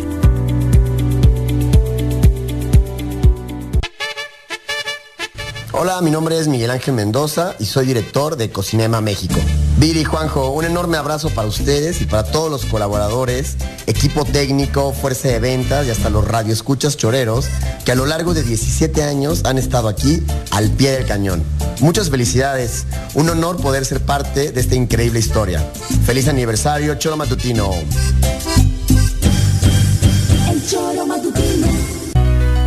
En Morelos las y los diputados trabajan por leyes con justicia social y de beneficio para todos. A partir de este año, las actas de nacimiento no pierden vigencia, así que ya no tendrás que gastar más para realizar tus trámites. Con acciones como esta, Morelos avanza. 54 legislatura. Congreso del Estado de Morelos. Cafetería, tienda y restaurante Punto Sano. Contamos con comida vegana y vegetariana, porque nos preocupamos por tu salud. Ven y conoce nuestros productos orgánicos y suplementos alimenticios. Al interior de Plaza Andrómeda, local 19, en calle Pericón, Lomas de la Selva. Contáctanos al 372-3514 o búscanos en Facebook como Punto Sano Cuernavaca. El Ayuntamiento de Cuernavaca, a través de la Tesorería Municipal, te invita a aprovechar la campaña de descuentos en el pago anticipado del impuesto predial y servicios públicos municipales 2021. 50% de descuento de septiembre a diciembre a todos los jubilados y pensionados mayores de 60 años y personas con discapacidad. 20% de descuento en septiembre y octubre y 15% de descuento en noviembre y diciembre para todos los contribuyentes. Paga en cajas en línea y a 3 y 6 meses sin intereses con tarjetas participantes. Ahorra y colabora por el bien de todos, porque Cuernavaca lo vale. ¿Quieres interactuar con nosotros? Búscanos en nuestras redes sociales como El Choro Matutino. Agréganos en WhatsApp al 777-443-4208. ¿Y por qué no? Sintonízanos desde la página web www.elchoromatutino.com. También puedes llamarnos a cabina al 311-6050. De lunes a viernes, de 1 a 3 de la tarde por Radio Desafío. Somos la mejor revista informativa del país. Somos... unos días se aperturó una sucursal del Banco de Alimentos en el municipio de Jutepec, desde la cual se proveen alimentos a 200 habitantes. Si estás en posibilidades de contribuir con esta noble labor, te pedimos comunicarte al número 777-102-1334. Ayuntamiento de Jutepec, Gobierno con rostro humano. El choro cumpleaños se transmitirá al aire estado de Morelos y también por internet. El choro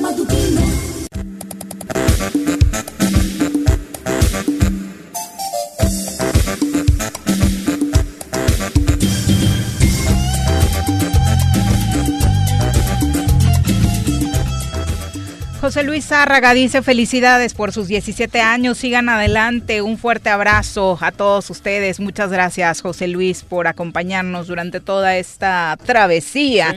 Virginia Colchado hasta Yautepec, Miguel Ángel también nos envía un abrazote, muchas gracias por sintonizarnos. Dice Felipe Estrada, ¿cómo vamos a seguir en amarillo? ¿A poco ya hay información al respecto antes de la confirmación que dan por la tarde? Hacen pronósticos los estados de acuerdo a la tendencia, la Ciudad de México por ejemplo ya eh, que regularmente no le falla, eh, hoy dio su pronóstico de estamos en naranja Amigo. y van a seguir así, ¿no? Yo pondría el semáforo en verde y nos pondríamos bozal a todos. Porque económicamente es el semáforo, Claro, nos estamos claro. haciendo güeyes. Claro. El semáforo es económico. Luego tenemos Sí, que yo- cuidarnos yo, a ver, yo no con el mañana- semáforo que quieras, cabrón. Son las dos de la tarde en ¿A- puntito. ¿A quién le metes a casa ahora? Vamos a saludar No, con muchísimo gusto a través de la línea telefónica al presidente municipal de Cuernavaca, Antonio Villalobos, a quien recibimos con mucho gusto en este espacio. Alcalde, ¿cómo te va? Muy buenas tardes. Viri, con más gusto por los 17 años, muchísimas felicidades a ti. Bueno, Juanjo, pues es parte del mobiliario que está ahí. Y afortunadamente ha soportado los debates de Juanjo. en Exacto, ocasiones. mi alcalde, tú sí sabes. Ya se ardió por acá, Juan José. Comunícame con paredes. eh, Comunícame eh, con eh, paredes. Ah, no. Espera, luego, güey. Bueno, entonces quiere decir, ¿quién es, quién es el jefe ahí? ¿O quién, al final de cuentas, pues, eh, es el dueño de, de todo el equipo. Pues bueno, pues, parte, del- Ya, ya, no la- es parte del inventario del mobiliario. Ya es- Ahorita hablo con paredes. Muchas gracias cabrón. por la felicitación, alcalde. Oye, y cuéntanos brevemente eh, qué te ha dejado toda esta ola de manifestaciones en Cuernavaca por parte de los ex trabajadores. Mira, eh, ellos saben perfectamente que su ingreso se debió a algún compromiso o alguna eh, facilidad que no ameritaba el acrecentar eh, los montos con los que se determina el capítulo 1000 que es recursos humanos. Eh, por ahí he escuchado bastantes frases, de- inclusive unos números me dijeron, eh, me expresaron en eh, lo que había, lo que habían algunos manifestado en base a algunos números. Bueno, ellos saben perfectamente que esos no son los números, los están sacando inclusive en base a una quincena, eh, que lo correcto sería mostrar las dos quincenas, porque en una de ellos eh, se reflejan todas las prestaciones y en la otra solamente eh, salario. Y están mostrando en la que eh, se demuestra solamente salario. Llámese en la otra eh, compensaciones, quinquenios, eh, los vales, las despensas y demás. Entonces es ahí cuando, eh, cuando el monto y el gasto que ejerce el, ayuntamiento crece mucho. Lo cierto es que la población debe de tener conocimiento que este ahorro que se busca, este recurso que, que nosotros pretendemos eh, dejar, no el próximo año, nosotros no lo vamos a ver, porque es con el que se van a pagar eh, estas liquidaciones y finiquitos, eh, nosotros no lo vamos a ver el próximo año, eh, pero sí las próximas administraciones y nosotros como ciudadanos, los líderes sindicales, las, eh, los- las organizaciones civiles, deben de estar en pleno conocimiento de cuánto vamos a dejar nosotros para que las otras administraciones eh, hagan obra pública. Sí, es un colchón eh, importante, ¿no? El que se quedaría Claro. reduciendo la nómina. El punto... eh, el punto que alegaban estos extrabajadores durante la semana era que había opciones de hacer recortes en salarios, a altos funcionarios o... No, eh, porque ajá, no me interesa porque si sacamos la media, eh, debo de explicar a la población. Durante las últimas eh, eh, cuatro o cinco administraciones, el golpe se lo han llevado las- el personal de confianza. Eh, con estas políticas de austeridad, austeridad, austeridad, hasta que llega un momento en que el director de un área, pues está ganando en este momento 20 mil pesos. Sí, bueno, y firma por 20 mil millones, ¿no? No coincide. O sea, yo también coincido Efectivamente, ahí. la responsabilidad. Responsabilidad, Sí. ¿quién- Entonces, por eso hay gente ineficiente. O sea, perdón. Y tiene la responsabilidad de, de una X cantidad de recursos y de alguna manera la responsabilidad de que si no hace correctamente las cosas puede ser sancionado inclusive penalmente. Claro. Entonces, eh, lo que uno busca es que eh, eh, la- el tema de la corrupción se aniquile. Hay mucho golpeteo con tema de corrupción ahorita porque es el tema que a, a todo mundo le duele. Nosotros hemos tratado de ser transparentes, eficientes eh, y creo que hemos cumplido. Pero ¿por qué te la vida- jugaste? Porque, digo, te la jugaste porque ah, ningún alcalde antes había tomado una dete- determinación tan riesgosa. Por el costo político. polític- políticamente. ¿Por Mira. qué, ¿Por qué te decides y eres el primero en dar un paso tan importante? Porque sin duda que sobran dos mil. Dos cosas, dos cosas me llevaron a esto. La primera, el tema de la pandemia. No me de- no quedó otra para las finanzas del municipio que tomar la decisión tan difícil de trastocar eh, intereses familiares, eh, eh, bienestares económicos de hogares, pero pues a final de cuentas todos sabemos eh, la, la- las cosas como se dieron, el ingreso y el incremento de personas eh, a la administración pública municipal. Eso por un lado. Y por la otra, eh, ver la cara de mis hijos, ver la cara de los hijos de otros familiares, ver la cara de la comunidad de Cuernavaca, cómo la ciudad se está hundiendo porque no está creciendo al ritmo que otras ciudades están creciendo. Nosotros a nuestra salida a los próximos años, por lo menos el día eh, en el año 22, la administración podrá hacer un puente, podrá hacer un distribuidor vial, eh, eh, calles de concreto, avenidas principales de concreto, para que la ciudad tenga inversiones privadas en negocios, en hoteles y demás, que den eh, la oportunidad a que nosotros como comunidad logremos trabajo sin depender de las finanzas públicas, eh, ni de gobiernos municipales, ni estatales, ni federales. Ya podremos ser trabajadores de alguna empresa con la oportunidad de que la seguridad social cuando nos jubilemos, pues bueno, no dependan de, de los recursos públicos. Ya nada más para dejar claro sobre los despidos, alcalde, ¿todos fueron de trabajadores de confianza? No, hay personal de base, hay personal de confianza y, hay, y hay personal sindicalizado. Porque El había un llamado Quisiera- también por parte de los sindicatos. hacer ahí Ajá. alguna apreciación, alcalde, y puedes este, corregirme si me equivoco. Eso pasa, ¿no? La gente de pronto piensa que ser sindicalizado es sinónimo de que nunca te puedan correr, puede ser lo que te pegue la gana, ¿no? Entonces, ¿qué pasaba? Que mucha gente entraba con el compromiso, como dice el alcalde, con un alcalde. Que ahí es donde no tienen madre, lo que yo les decía, alcalde, comentábamos hace un rato. Quien llega contigo tiene la obligación de irse contigo, así de claro, porque la oferta también, pues, y el atractivo de poder entrar a una administración es que entres con la gente que quieres trabajar. Pero entonces lo que hacían es sindicalizarse para eternizarse en el ayuntamiento. ¿Es correcto o no, alcalde? Es correcto. Y hay no cinco es- sindicatos, a ver, ¿no? Nada más, por hacer, por, por poner un ejemplo, un jefe de departamento gana 12 mil pesos en el ayuntamiento de Cuernavaca mensuales, o sea, 6 mil pesos quincenales. Esta persona llega a las 8 de la mañana y no sabe a qué horas va a salir. Puede ser a las 8, 10 de la noche o 12, eh, ya pasada las 12 de la noche o, o inclusive el día siguiente y sigue trabajando y la responsabilidad, ustedes saben. Una- Un sindicalizado gana eh, sumados quinquenios y vales y demás por encima de los 12 mil pesos. Y él llega a las 8 de la mañana e inmediatamente está solicitando su bono va. de puntualidad. Ajá. Inmediatamente está solicitando su bono de puntualidad, que ese es otro. Ah. Y después, a las dos y media de la tarde, cuarto para las tres, ya está listo y preparando las cosas para ir a checar con dedo. Y no regresa, ¿eh? Que aparte, a ver, no tenemos nada en contra de los sindicalizados, ¿no? Son usos y costumbres O sea, que lamentablemente se han enquistado. claro. No, El voy a cerrar es- con esa parte. Ajá. Y le dices, eh, eh, Échame oye, la mano. Vamos a trabajar los sábados. No, pues es que eh, los sábados pues es una jornada sabatina, entonces se debe de pagar al doble, etcétera, etcétera, y te la cambian completamente. Y entonces ya no tienen la calidad de, de servicio eh, a una comunidad o de servidor público. Hoy los trabajadores del ayuntamiento, y como bien lo comentó Jorge, deben de reconocer que todos somos trabajadores por igual, no hay ni de primera ni de segunda. Somos servidores públicos, funcionarios públicos, que estamos al servicio de una ciudad, de una comunidad, no del titular de una administración y no hay un agradecimiento hacia nadie. Claro. Es hacia la propia comunidad de Cuernavaca y a la ciudad de Cuernavaca. Pero hay unas, hay unos derechos de los trabajadores que esos, de alguna manera, digo, de, de los trabajadores, digo, no de los oportunistas.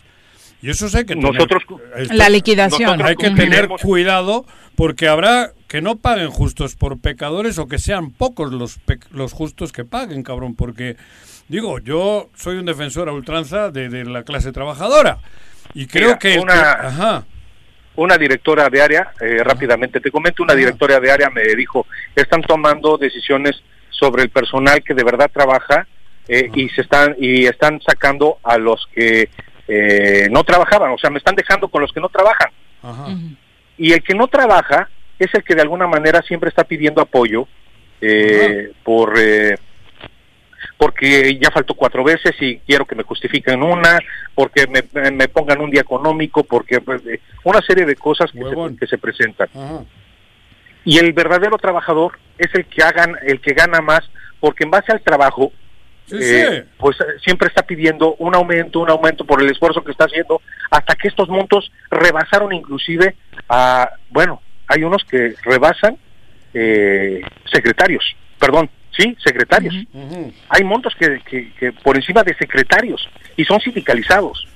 Yo, ¿Habrá- yo- habrá más yo recortes, solamente, alcalde? perdón, hacer un comentario, alcalde, porque sé que como tú como yo hemos trabajado muchos años en el ayuntamiento, ahora tienes la responsabilidad de prescribirlo, pero también hay que decirlo para que no se malentienda, hay muchísima gente sindicalizada Muy que también le echan todas las ganas, que como bien dices, alcalde, Que oye, resuelve. vente el sábado, sábado y domingo de ser necesario, ¿no? Gente que ama el Y servicio con amplio público. conocimiento de cómo funciona el Para que no ayuntamiento. se malinterprete que el sinónimo de sindicalizado es que me vale gorro. Tampoco es así, ¿no, alcalde? Me queda clarísimo, eh, fue lo que, en esta explicación que les doy, cómo hay unos que sí de verdad pidieron aumentos, pero porque de verdad... Claro, se rompen raja. el lomo, claro. Llegan a las seis- llegan a las 5 o 6 de la mañana al Adolfo López Mateos para, para preparar todo lo que es el, eh, la construcción de la operatividad diaria del mercado de la central de abastos más importante del estado y que se retira a las 6, 7, 8 de la noche.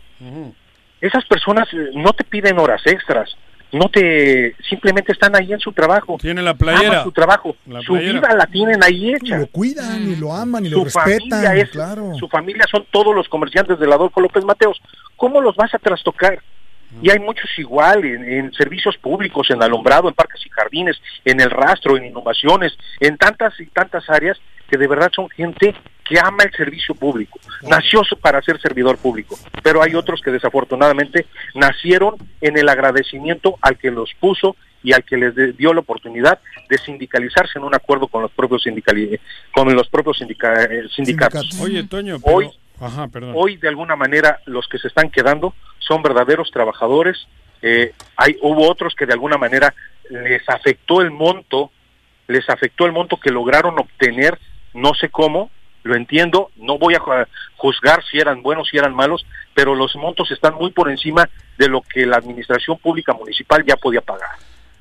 ¿No? Y con esto estamos garantizando Hemos venido- pensionados y jubilados Hemos venido las nóminas de los, sindica- de los sindicatos estén cubiertas para las próximas administraciones, porque recordaremos, y, y no me dejará mentir eh, Jorge Mit, que hemos trabajado en el servicio público, no hay un sistema de pensiones y jubilaciones en el estado de Morelos. Sí, no existe.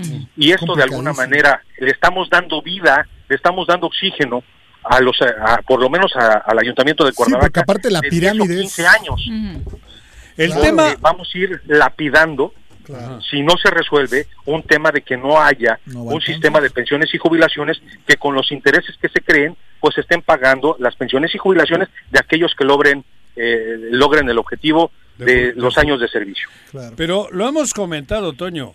¿Cómo se ha permitido que haya 4.800 trabajadores, cabrón, cuando esta administración, con la mitad, con la mitad, sabemos que funcionaría como debe de ser? Es, es una- Yo te pongo siempre el ejemplo, lo pongo aquí, Bilbao. Bilbao es una ciudad similar en habitantes. Tiene 800... Más o menos 400 mil, Como Exacto, 400 mil sí. tiene Bilbao. Pero tiene 850 trabajadores. o- un- tiene El ayuntamiento. El ayuntamiento. O sea, Por eso te digo, ¿cómo se ha permitido que llegue la, bur- la, la- la burrada de tener cuatro... Claro, Morelos, mucha gente vivimos del erario, porque No hay otro empleo. económicamente está jodido, pero tampoco puedes administrar una ciudad con una sobrepoblación de trabajadores o de personal. Y, eh, Y está- más aún, ¿Eh? y más aún cuando los sistemas computacionales ahora te permiten dejar de tener estos gastos para tener otro tipo de inversión. Claro, pero ¿por qué se llegó a esto? Es una barbaridad. Por los compromisos, como dice el alcalde, quien llegó y te dejó y no te fuiste. Pero con que den él. la cara ahorita. Los que tienen que dar, que den la cara ahorita en lugar de meterle más leña al fuego. Mira, eh, ojalá se comprenda porque en la misma situación que el, eh, que el ayuntamiento de Cuernavaca está, hay otros municipios. Casi todos. Y todavía a mí me sorprendió que a, a sabiendas de que muchas de las veces en que no se pueden pagar eh, inclusive aguinaldos, pues va- se, se estén tomando decisiones como apenas acabo de ver eh, la noticia de que un chofer ofreció eh, darle cobijo a este grupo de trabajadores. Digo, bueno, pues ok, ojalá, qué bueno que las finanzas de ese orden de gobierno pues están tan sanas para darle para darle ese ofer- esa oferta a esa cantidad de personas. En este momento lo que debemos de buscar es que eh, el Estado de Morelos tenga el crecimiento económico sobre inversiones privadas que te fomenten el empleo y que te den la oportunidad de contratar a una sociedad eh, necesitada eh, de trabajo. Las movilizaciones como tal, alcalde, ¿te parecieron un movimiento genuino por parte de los trabajadores o sospechas que podría haber algo más? Mira, otra otra de las cosas que eh, el día de ayer lo veía como noticia, que les habían la- abierto la puerta de una oficina para decirles tienes derecho a, a demandar. Gran noticia, porque vio un comunicado inclusive, que en su totalidad, mucha palabra, mucho, pero para decir tienes derecho a demandar. No debemos de politizar ni Eso ni fue en el Palacio Nacional. so- Digo, en el eh, Palacio de Gobierno, cabrón. eh, sobre no vamos no no tratar de dividir no tratar de Claro. desunir tenemos que inclusive buscar eh, el mismo camino y objetivo que es que eh, tanto Cuernavaca como otros municipios tengan eh, productos turísticos tengan eh, las eh, infraestructuras necesarias para que vengan inversiones de otros lados y que seamos sedes eh, de matrices y no de sucursales Claro. y en ese momento, pues bueno, la, el- la capacidad de empleo es, en la iniciativa privada será la oferta eh, y demanda por parte de la oferta que, que estas inversiones eh, eh, pondrán en el mercado y nosotros la demanda sobre trabajo y, le, y, pues, a, a competir para ser los mejores. Esto sucede en las, gran, en las grandes ciudades. ¿Por qué seguir dependiendo de las finanzas públicas y de los recursos públicos que en este momento ya no tienen eh, futuro y ya no tienen cabida para estar todavía obsequiando en favores electorales. Dentro de esta reingeniería que se hizo, ¿se tienen pensados más despidos? Eh, todavía no. Eh, yo creo que llegamos al tope. En algún momento dado a- hablamos de 200 millones de pesos, eh, lo comenté, me hago responsable de ese comentario, eh, y después eh, se tuvo que corregir porque yo tomé en cuenta el Fortasec y Subsemun, que son que vienen recursos etiquetados para pago de personal adiestrado, en este caso la fuerza pública, eh, que son los policías. Yo no puedo determinar ¿Quién sí, eh, las condiciones de, de personal adiestrado, es decir, la policía. La policía para un despido se debe de hacer de otra manera, no puede ser eh, en condiciones de ahorros y demás. Viene recurso etiquetado, vienes de- desde la federación, ya te lo tienes que gastar y lo tienes que poner donde se debe de poner. Entonces, como el Fortasec y Subsemun consideran un monto muy similar al que nosotros ocupamos sobre el capítulo 1000, es ahí que más o menos se fue al 50% del gasto en, en estos recursos. Alcalde, muchas gracias por la comunicación. Muchísimas gracias a ustedes por la gran oportunidad de poder felicitarlos, de poder platicar con ustedes en este día tan memorable para, para los cornavacenses, porque es de uno de los medios que ha sido crítico pero objetivo. Gracias, gracias Toño. comunicación. Muy buenas tardes. Saludos a todos en la mesa. No se me ha olvidado que me has llamado un mueble, ¿eh? No creas, cabrón. Mobiliario dice. Ajá. mobiliario.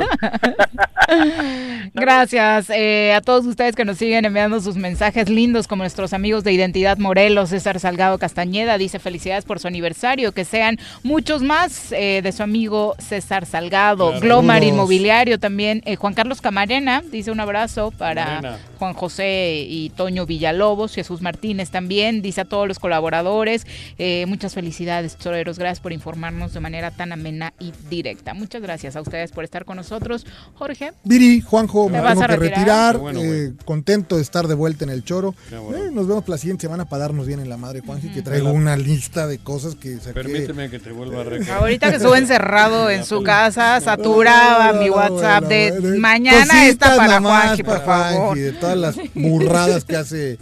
Este, bueno. Tú y Gracias. todos los Sí, priistas dale, pues. me la... Los Arriba priistas. Coahuila e cabrón. Hidalgo. Arriba Coahuila e Hidalgo. Ah, no le habías comentado de ese no, tema. porque me da ¿sí? pausa, señor. volvemos. Bye. Hola amigos, yo soy Marco Gris. Quiero enviar una felicitación a todos los que hacen posible que el choro matutino, después de 17 años, siga vigente y siga al aire. Un abrazo a Viri Arias y a Juan José Arrece. Creo que todos los que hemos podido comunicar algo a través de este foro, a través de estos micrófonos, lo sentimos como nuestra segunda casa y bueno, lo festejamos junto con todos ustedes. Felicidades por estos 17 años.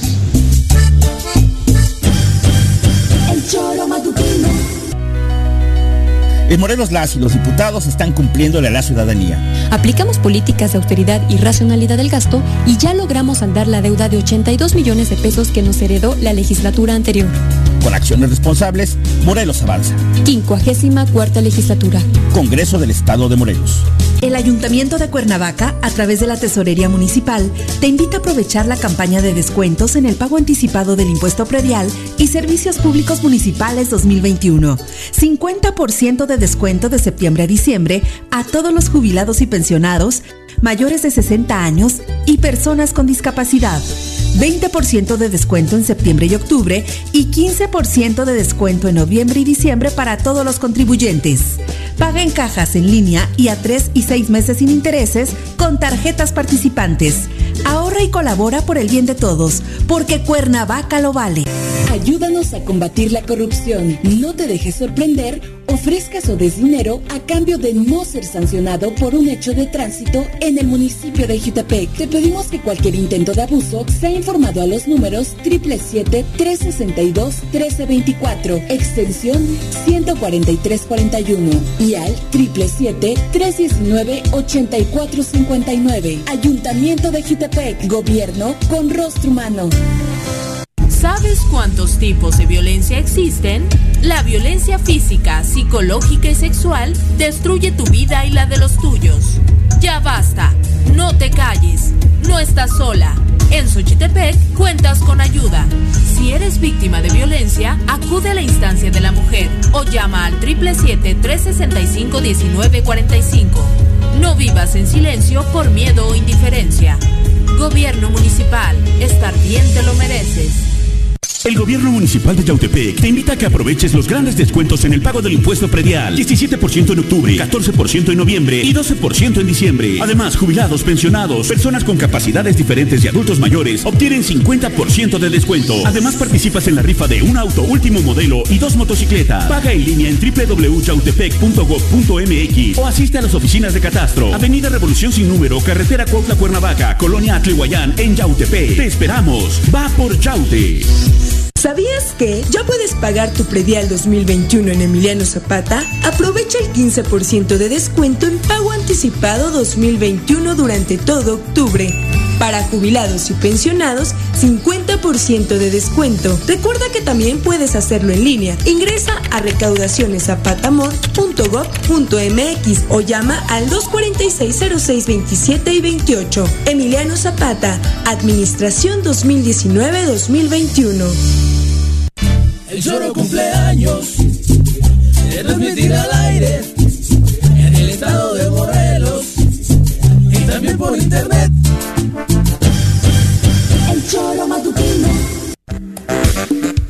Dos con 23 de la tarde. Gracias por continuar con nosotros. Vamos a pasar a entrevista. Vamos a saludar a través de la línea telefónica a Uriel Carmona Gándara, fiscal general del estado de Morelos. Fiscal, ¿cómo le va? Muy buenas tardes. Hola, Viri, buenas tardes. Juanjo, ¿qué tal? Buenas tardes. Hola, fiscal. Buenas tardes. Fiscal, pues para conocer un poquito más de cerca lo sucedido con este operativo coordinado desde la Fiscalía para liberar la caseta de Alpuyeca. Pues mira, son dos operativos, uno del martes y otro del miércoles. Ajá. Eh, ambos son por secuestro. En el primer evento tuvimos 78 detenidos, en el segundo tuvimos 68 la mayoría de estas personas eh, son procedentes del estado de Guerrero y lo que tenemos ya con material de inteligencia de otras autoridades que están trabajando con nosotros es que están sirviendo a un grupo delincuencial de esa entidad y reciben un aproximado de 1.500 pesos diarios como sueldo, por decirlo así, para realizar esta actividad ilícita. Saqueo. Es secuestro porque traían eh, privados de la libertad a los choferes de los autobuses en los que se mueven a las diferentes casetas. Y bueno, ya presentamos un primer bloque de 40 personas ante el juez de control y esperamos que los jueces nos den la razón y pues vayamos avanzando en la lucha contra la impunidad.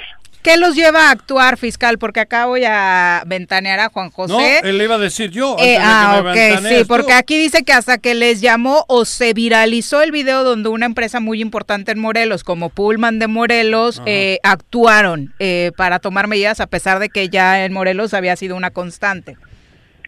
Sí, tenemos no no nada más esa noticia criminal, sino tenemos varias denuncias, algunas anónimas y una denuncia en concreto donde nos señalan la existencia del delito de secuestro en agravio de los choferes. Y bueno, ahí es cuando em- emprendemos una investigación coordinados con otras autoridades que hacen inteligencia, CNI, Fiscalía General de la República. Y bueno, ahí es cuando nosotros nos damos cuenta de lo que está pasando realmente. Y entonces el señor gobernador decide actuar con firmeza, hay que reconocerlo, este nos manda la fuerza operativa y entonces pudimos lograr la primera detención. Después el, el miércoles por la noche este atacan la unidad antisecuestro, eh, les- lesionan a nuestros policías y también a policías del mando coordinado y pues la reacción del Estado fue detener a 68 personas y, y, y, y bueno, en su mayoría son jóvenes de entre 20 y 30 años, hay algunos que son menores de edad, pero bueno, es desafortunado, pero se impuso el Estado de Derecho y ahora esperemos que el Poder Judicial haga su parte. Allá tenemos que acreditarles lo que nosotros estamos diciendo, pero el material que llevamos creo que será suficiente para poner un alto a esta actividad ilícita. Yo comencé también porque te escuché esta mañana con Ciro Gómez Leiva. Te escuché. Y me, me, me agradó porque yo no sabía toda la, la operatividad, La cómo- logística. la logística, y realmente comencé diciendo hoy que, que me, me, me alegró mucho de que tú y ustedes, la Fiscalía, haya tenido esta importante operación. Pero también, te, como decíamos antes, so- son meses que hemos estado sufriendo, porque cuando una persona lucha y reivindica algo, lo hace sin, sin cobrar. Estos cabrones cobraban. Y sin embargo ha habido meses que hemos estado viviendo eso. ¿Por qué se tardó tanto en operar esto? Hablo a nivel incluso federal, porque las, las casetas son federales. Pues mira, Juanjo, yo te tengo que ser honesto y te tengo que decir que el tema de un bloqueo carretero y la toma de una caseta en principio es materia eh, federal, es Exacto. competencia de autoridades federales. Nosotros eh, como Fiscalía del Estado actuamos cuando tenemos recibida una denuncia por secuestro, que es un de- delito del orden estatal. Claro. Entonces nosotros los detuvimos por secuestro, no por la toma de la caseta eh, per se. ¿Verdad? Esa Sí, es la sí. explicación que yo te puedo dar. Eso, sí, sí, te escuché, exactamente, sí.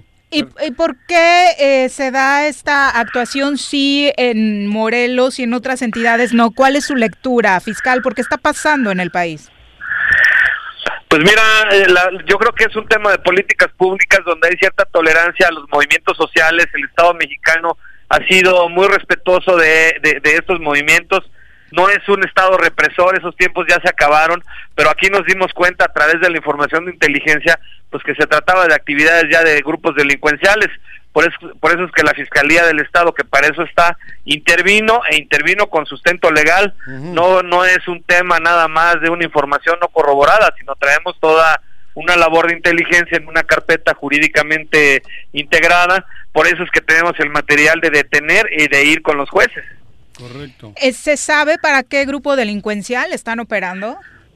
Sabemos hasta ahorita ya, sin, sin lugar a equivocarnos, que operan desde el estado de Guerrero. No, no tenemos todavía, decía yo, nombre y apellido de este grupo delincuencial, pero es algo que se va a ir obteniendo a lo largo de la investigación y seguramente pues vamos a dar con, con el origen de, este, de estos actos ilícitos. Se- Las empresas eh, cuyos autobuses les pertenecían ya pusieron las denuncias pertinentes para abonar a lo que ustedes están haciendo, la investigación. Sí, sí están denunciando y pues también van a solicitar la devolución de, de los vehículos, de sus auto- au- autobuses, tienen que acreditar la, la propiedad y esos trámites ya están en marcha, pero nosotros no actuamos con base en las denuncias de los empresarios eh, del transporte, sino con una denuncia de los delitos de secuestro, secuestro express, en este caso de, de tres choferes un día y otro en el segundo evento. Entonces son grupos, son grupos de personas muy violentas. No sé si han podido ustedes Sí, revisar sí, las vimos las imágenes que circularon, se pueden dar cuenta de que no estaban jugando. No. Y- y- incluso también tenemos señalamientos de que pudo haber existido algún exceso en la respuesta policial, un exceso en, en la aplicación de la fuerza, y es algo que tampoco se va a permitir, lo vamos a investigar, lo vamos a, a revisar y a sancionar si es que aconteció, porque pues no hay que tolerar ni unos ni otros, ¿verdad? Tenemos que aplicar el Estado de Derecho, y, y, pues esto es un ejercicio coordinado de autoridades y, y, y- y bueno, pues es un caso de éxito, pero no hemos terminado, seguimos trabajando. Para nosotros, de verdad, creo que es algo interesante y positivo porque ver que sin ninguna, ¿cómo decir?, ningún resquemo de los que venían arrastrando, están trabajando por el bien de, los ciudadanos. Y eso creo que a todos nos congratula. Y, y realmente es como para que felicitarles a ustedes, a ti, Adriana, e incluso al gobernador. Sí, sí, ese es un trabajo de, de muchas personas, del personal, de las instituciones, la gente que trabaja en campo en la investigación, los elementos operativos que exponen su vida, su integridad física en estas detenciones. Y bueno, pues es que para eso están las autoridades y en esta ocasión las cosas van avanzando bien, espero que así sigan. Y lo que esperamos de la sociedad es que denuncie, que nos ayuden cuando tengan conocimiento de los delitos, Juanjo. Eh, es parte de la diversificación que la delincuencia organizada está teniendo. ¿Hay algunas otras formas que ya hayan identificado en Morelos, eh, fiscal? Pues mira, particularmente no, tenemos pues el, ya sabes, el trasiego de droga, el tema de, de- de los narcóticos, secuestro, extorsión, homicidio, homicidio doloso, pero esta era un emprendimiento delincuencial novedoso en el Estado y bueno, creo que es fundamental atacarlo de raíz desde el principio para que no se vaya a incrementar y después sea una situación incontenible. Entonces, eso es lo que se está trabajando. Entonces, esperemos que los resultados vayan siendo positivos. Tenemos una comunicación constante con las autoridades, estamos cruzando información con las fiscalías de Guerrero, de, de Estado de México, Ciudad de México, pues para trabajar juntos, ¿no? Para que no haya impunidad. Eh, aprovechando la oportunidad fiscal, también escuchábamos eh, que hay avances importantes en torno a la investigación del caso Samir. Sí, ese es un tema muy, muy delicado. Eh, el, el- el Estado que tiene ahorita la carpeta de investigación nos, nos impide revelar más datos. El resultado es inminente desde hace mucho tiempo. Estamos buscando a los responsables materiales, pero tenemos que aguantar la presión, la presión social, la presión política. No por salir adelante con este tipo de presiones vamos a cometer un error procesal. Por eso es que la información ha sido muy, muy dosificada, pero como en otros asuntos, en otras carpetas, ustedes saben que la Fiscalía de Morelos da el resultado, a la sociedad hay que pedirle paciencia y, y- lo vamos a dar. Eh, obviamente los resultados que se esperan en torno al a la reciente declaración del presidente Andrés Manuel López Obrador de avanzar en la termoeléctrica, pues han movido los ánimos es en, en esa zona y sería muy importante dar resultados lo antes posible. Sí, sí, sí es fundamental, es fundamental hacerlo, pero bueno, no por atender a un tema de, de naturaleza política nosotros vamos a violentar el, el debido proceso. Eso es algo que debe quedar muy claro. Nosotros somos, este, estamos enterados y conscientes, pues, de que esto tiene trascendencia eh, de, de naturaleza política y social, pero lo que estamos investigando es un homicidio y nos tenemos que ajustar a nuestros protocolos en ese sentido. Entonces, este, estamos seguros que vamos a ver el resultado ya pronto, estamos trabajando en eso. Eh, tenemos un, un personal reducido, la fiscalía está creciendo, se está transformando a partir de la autonomía y bueno, eso es algo que se, se, se va a, a notar o ya se está notando, ¿no? Que, que se está transformando la institución y el caso de este activista no va a ser la excepción, vamos a entregar un resultado eh, positivo.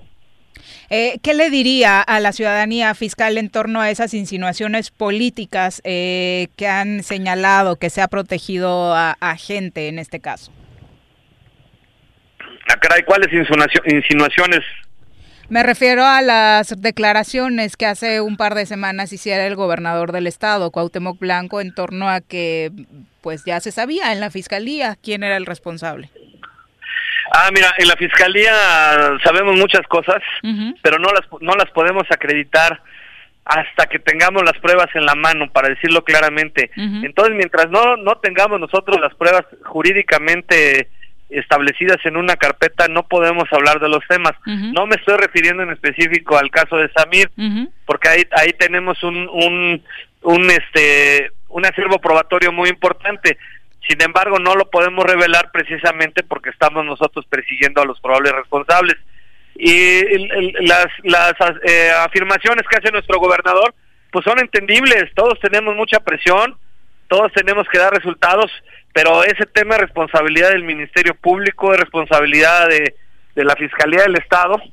Entonces, pues vamos a trabajar juntos en equipo y vamos a tener un resultado pronto. Finalmente, fiscal, después de esta comparecencia en el Congreso del Estado de Morelos, eh, a la cual creo que de los convocados fue el que acudió con mayor disposición, eh, ¿se logró algo importante en este entendimiento entre legisladores y fiscalía?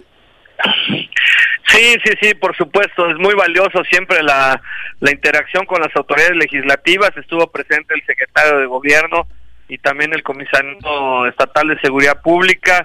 Se discutieron temas muy, muy serios, muy delicados, muchas cosas que los legisladores no estaban enterados de lo que está pasando en la dinámica de seguridad pa- pública aquí en el Estado. Entonces se, se, se compartió información. Por supuesto que ellos exigen la efectividad de las autoridades y tienen razón, pues es la legislatura, son los que tienen la conducción del, del Estado y, y, pues siempre es importante estar en contacto con ellos. Yo yo siempre he manifestado mi, mi disposición para acudir, si yo pudiera verlos eh, más veces o todos los días, pues es valioso, ¿no? Porque ellos son los que reparten los presupuestos, son los que reparten las designaciones o las quitan y siempre estamos bajo el escrutinio del, del poder legislativo, todas las autoridades, entonces es valioso, es importante, es útil, es necesario, es bueno y creo que a partir de ahí hemos tenido más presión de la legislatura en los temas de seguridad pública y de procuración de justicia. Fiscal, pues muchas gracias por la comunicación. Muy buenas tardes. Al contrario, gracias por el, esta- por el espacio, a sus órdenes. Felicidades. Igualmente, nos vemos. y Ya- y tómense unas vacaciones porque no salen del aire nunca. oigan. No, ya nos hacen falta, sí. Eso. Gracias, fiscal. Buenas Adiós, tardes. hasta luego. Bueno, pues ahí está. 2 con 37, nos vamos a una pausa. Ah, bueno, ¿no? Comentarios del público. Cristina Suárez, un abrazo, gracias por los saludos, al igual que Silvia Aguilar, gracias por las felicitaciones. Un abrazo para todos los que nos están escribiendo. No hay resultados, algunos nos preguntan si ya se conoce al ganador de esta encuesta que va a definir al nuevo dirigente nacional de Morena. No, hasta mañana se van a dar a conocer los resultados de esta encuesta entre Porfirio Muñoz Ledo y Mario Delgado. ¿No te cayó la llamadita, Juanji? ¿No llamaron a tu casa para la encuesta? No, no, no, la verdad no. No, no, no tengo. Pero tenías claro por quién votar, ¿no? Pues yo, la verdad, como, Digo, como a ciudadano, Porfirio. no estoy contestando a ninguna encuesta. Mm. Pero como, como si me preguntan el caso este en concreto, probablemente sí hubiese dicho y creo que le hubiese dado el visto bueno a Mario Delgado. Ok. ¿Así? Pero no me han preguntado. Mañana nos ¿eh? enteraremos. Son las 2.38, vamos a nuestra clase de historia. Repasando el pasado, con el maestro José Iturriaga de la Fuente en el Choro Matutino. Querido Pepe, ¿cómo te va? Muy buenas tardes. Buenas tardes, Viri. Me va muy bien. ¿Y a ustedes cómo están, Juanjo, Viri? Muy bien, Muy bien. muchas gracias, Pepe. Ya Qué bueno. muy concentrados para tu clase. Ah, qué amables. Óyeme, pues mira, hoy voy a hablar de una de las epidemias más famosas que hubo en la historia de México, que incluso eh, al año en el que se dio, el- pasó a la historia como el año del cólera. Obviamente se refiere al cólera morbus, y es el año de 1833. Te- Teníamos ya 12 años de México independiente. En primer lugar, quisiera señalar que el camino geográfico, pues, eh, como llegó ese cólera a México, fue muy poco usual, pues cuando no se generaban en el mismo territorio nacional, cuando llegaban de fuera, generalmente llegaban por Veracruz, que era la puerta de entrada habitual de nuestro país. Este, mm, esta enfermedad llegó por Tampico porque, bueno, surge eh, 15 años antes en la India.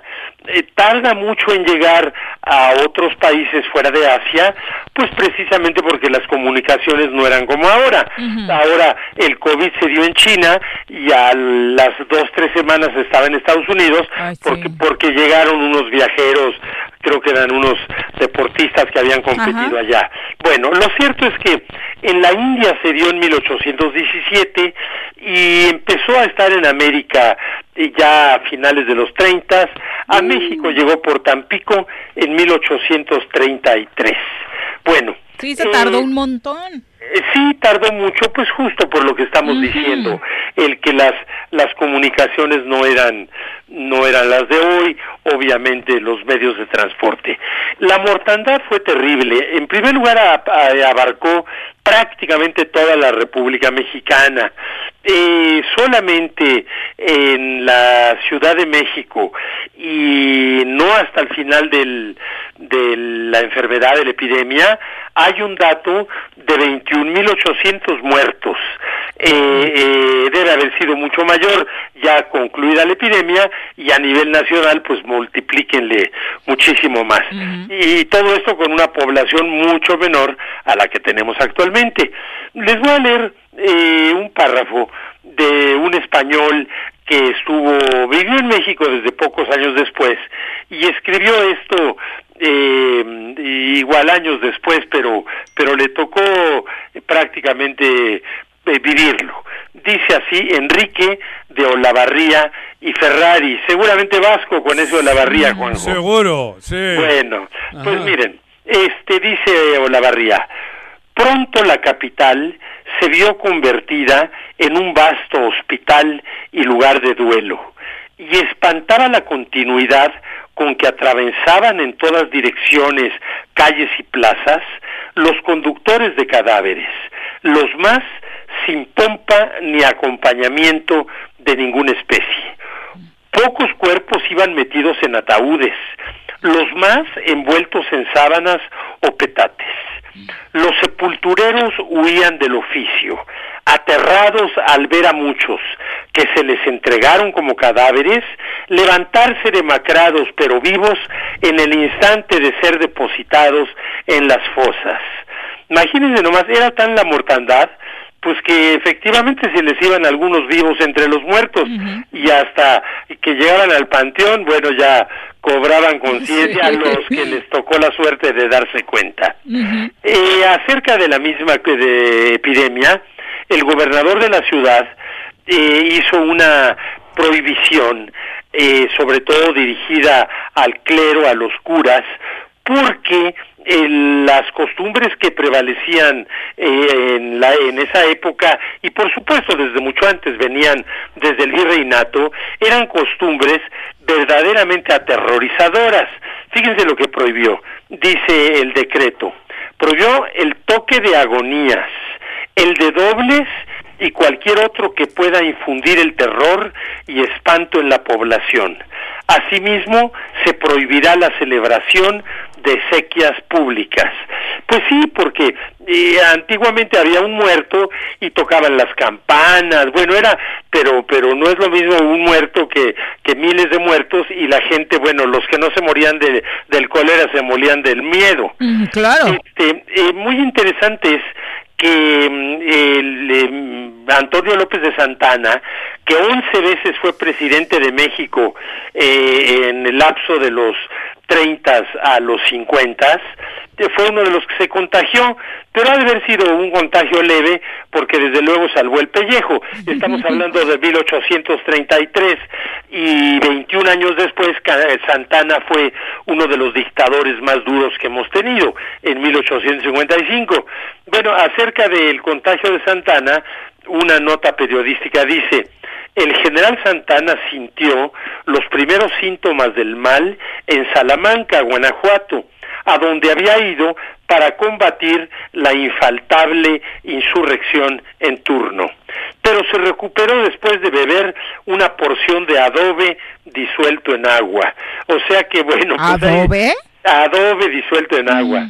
Yo no sé si se salvó con, con esa pócima o, o se salvó de morirse con el adobe, pero bueno. Seguro que sí, porque ahorita con el COVID le andan entrando también a todo. Eh, Sí, pues este, eh, no, no faltan los experimentos. y, y termino con otra cita de un historiador muy connotado del siglo XIX, Carlos María de Bustamante, que acerca de ese año del cólera, 1833, dice, las casas semejaban monasterios por los rezos regulados a ciertas horas. En primer lugar, el rosario de la buena muerte, que esperábamos oírlo a la cabecera de nuestras camas. El día 17 se enterraron 1.219 cadáveres, que fue el mayor número en un día de aquella temporada. Bueno, como este este año del cólera dio para mucho, vamos a dejar eh, la continuación para la semana que entra porque ya se nos viene el tiempo encima, si les parece, Viri y Juanjo. Me encanta la idea, porque sí es una enfermedad que ha estado muy presente, eh, Pepe, a lo largo de la historia. ¿Cómo no? Pues es de las más terribles. Precisamente, bueno, pues es de las que ama, más mortandad ha causado en el mundo. Perfecto, pues muchas gracias por ilustrarnos. Eh, Gracias, Viri y Juanjo, que estén muy bien. Un abrazo. Adiós, Iturriaga. Un abrazo, querido Pepe. Gracias por la lección del día de hoy. También saludos para Benjamín Gutiérrez. Dice tarde, pero ya llegué con los choreros. Al rato, te re- al rato te repones en el podcast, Benjamín. Iván Amaro dice, siempre es un gusto escucharlos. De verdad, qué gran programa tienen. Espero que pronto regresen a FM. Muchas gracias, Iván. Pero mientras haya gente que como tú, estando en internet, Claro. nos sigue escuchando, pues por supuesto, Suficiente. el programa sigue vivo, pase lo que pase, Sí, ¿no? bueno, lo de regresar a FM creo que hay que tener Calma. con calma. Mientras el gobierno del Estado solo gaste dinero en, en, en en pagar a los que les adulan o el silencio de los otros, pues va a estar cabrón. Porque en esa no le entramos. Bueno, Cristina Difícil. Suárez también nos desea excelente viernes. Silvia Aguilar dice muchas felicidades a todos en cabina eh, por estos Ah, pero espera, quiero aclarar, no es que no entramos porque no hay dinero, es que les da miedo a las emisoras tenernos. No sobra, dice Juanji. No, No, no. sobra. No, gracias al apoyo de los patrocinadores podríamos estar en una FM, digo, co- comprando el tiempo. Pero no, no, no es que no podamos por falta de dinero. No podemos porque a todo el grupo de emisoras de Morelos le da pánico Meterse en me- líos meterse con el en líos con el gobierno porque les quitan a ellos el patrocinio. Así de claro. O sea, insisto, Ay, qué no- feo. es feo, pero es verdad. O sea, no. ¿Cuántas emisoras quisieran? Porque seríamos clientes. Claro. Pero no se prefieren perder un cliente y bueno a, a- a- arriesgar a que el gobernador les les quite Y no solo te quita el patrocinio, igual hasta te boicotee de otras de formas, porque es lo que suele Por ahí- suceder, ¿no? Por ahí va la represión. El ataque a la libertad de expresión va por ahí. Y es duro y Es- contundente. es- es duro. Son las 2 con 48. Vamos a saludar con muchísimo gusto a una nueva sección que se integra el día de hoy al programa. Don Fernando Hidalgo, a quien saludamos con muchísimo ¡Hostia! gusto esta tarde para aprender de cocina y qué mejor que de cocina morelense. Mira. Fer, ¿cómo te va? Muy buenas tardes. Qué, qué gusto, muy contento de escucharlos. Qué, qué bien, qué vitales se escuchan. Aquí andamos. Nos encanta, eh, aparte aprender cosas nuevas y por eso recurrimos a ti, que eres un experto en estos temas. No, hombre, yo en- encantado, admiro mucho este programa, ha sido, ya es una, una, una parte icónica de la radio en Morelos, y bueno, informa y forma. Eh, Eso tratamos a través de gente como tú, Fer. Oye, cuéntanos, ¿de qué nos vas a platicar el día de hoy para aprender a todos los amantes de la cocina? Pongan mucha Pues mira, atención. no- no- nos queda, nos queda mucho, mucho, mucha tela de donde cortar afortunadamente, que no se sabe también, porque realmente es muy, muy rica la comida popular morelense. por este por el hecho simple de que imagínate estamos en ciudades como Cuernavaca que tienen 3000 años de habitación ininterrumpida. Entonces, imagínate cuánta historia vamos cargando y se ha ido acumulando que tal vez no se ve en la calle no se ve en los negocios pero sí las familias heredaron muchas este pues muchas recetas muchas formas de cocinar. Cada una de las etapas históricas ha influido en esta historia gastronómica en el estado. Pues, desde la desde la época olmeca luego la- este, los tlahuicas Xochicalco en fin. Entonces este creo que el, el- el centro es, es muy buena la época ahorita para hablar de eso porque digamos el centro eh, más importante Se está cortando por ahí. Eh, Fer, es- Te estás moviendo en la Ah. cocina. sí, igual y se cambió de zona en la cocina y por eso estamos perdiendo comunicación. Pero decía, es importante esta, esta temporada, ¿no, Fer? Para aprender de estos temas. Porque fíjate, el- el- la herencia más importante en la cuestión gastronómica y en muchas otras cosas, ¿no? Que tenemos de nuestras culturas antiguas es precisamente la gastronomía de muertos. Uy, sí. Y déjame, déjame decirte, eh, el- la estrella principal es la calabaza. Ay, tan deliciosa. Creí que ibas a decir el muerto, cabrón.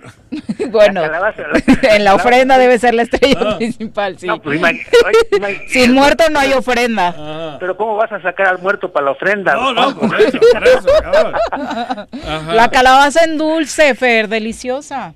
La Mira, es calabaza. Los, los, la- los inicios de la, de la cerámica, Ujú. Hace más o menos cinco mil años, eh, las primeras formas que hicieron de, de vasijas en, en barro estuvieron inspiradas en calabazas. Una, calabaza Porque- hueca. Exactamente, porque antes las calabazas huecas servían para contener cosas, ¿no? inclusive para cocer. El recipiente, ¿no? Entonces, es- esa, esa calabaza se vuelve un ejemplo y, y al observar, siempre eran muy simbólicos los antiguos, muy rituales, por supuesto, al observar que la calabaza equivale a un vientre materno y que adentro los hijos, o sea, las pepitas está lleno, Ajá.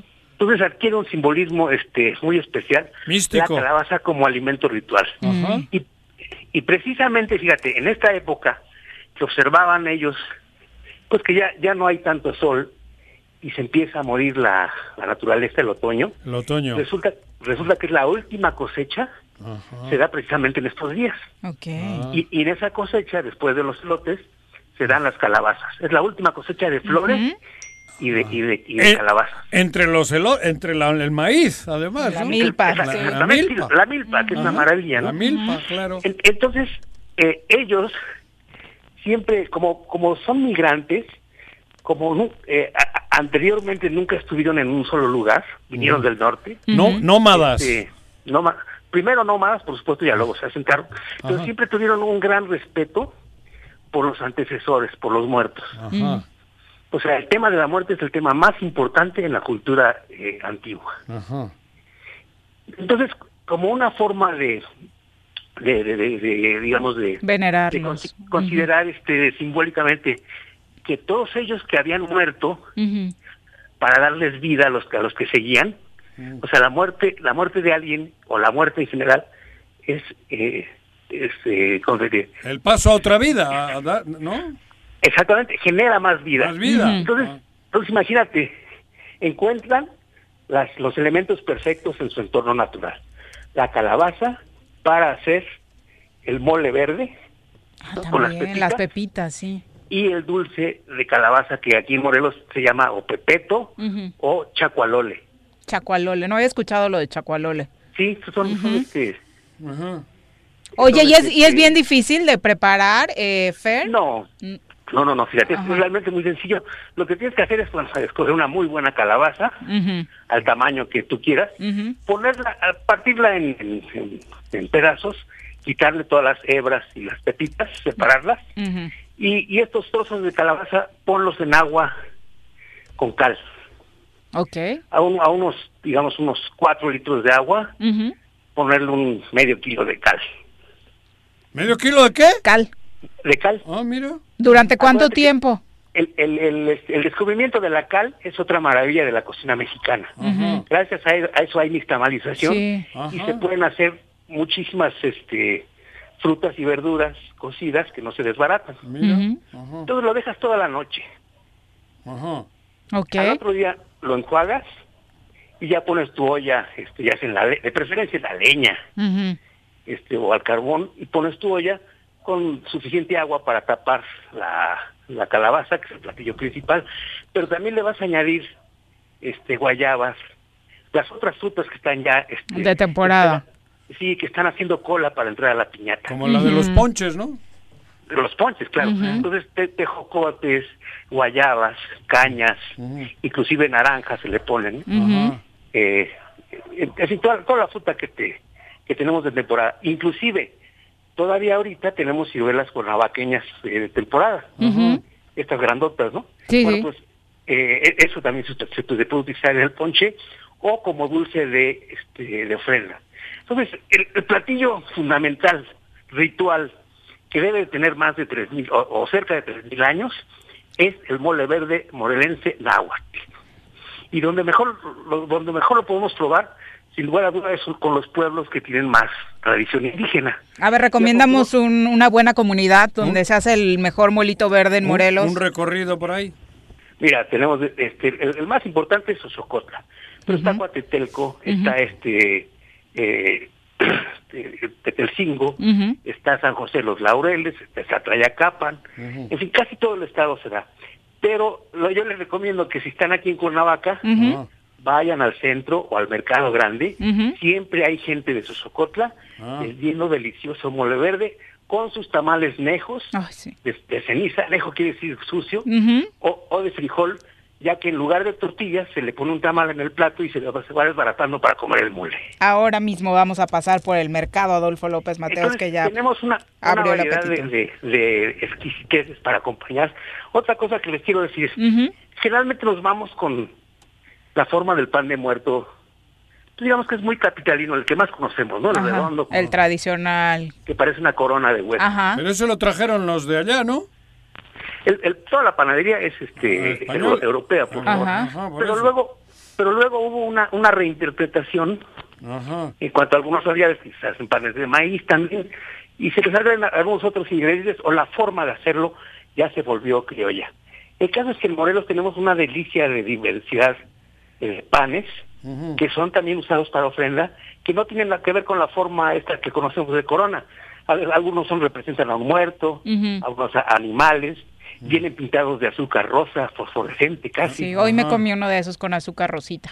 Bueno, pues un- yo les recomendaría Mm. hacer un tour con sana distancia, Ajá. con todas las medidas este, necesarias, por el mercado López Mateos y, y identifiquen toda la, la diversidad de panes que tenemos en ese mercado y que representan al Estado.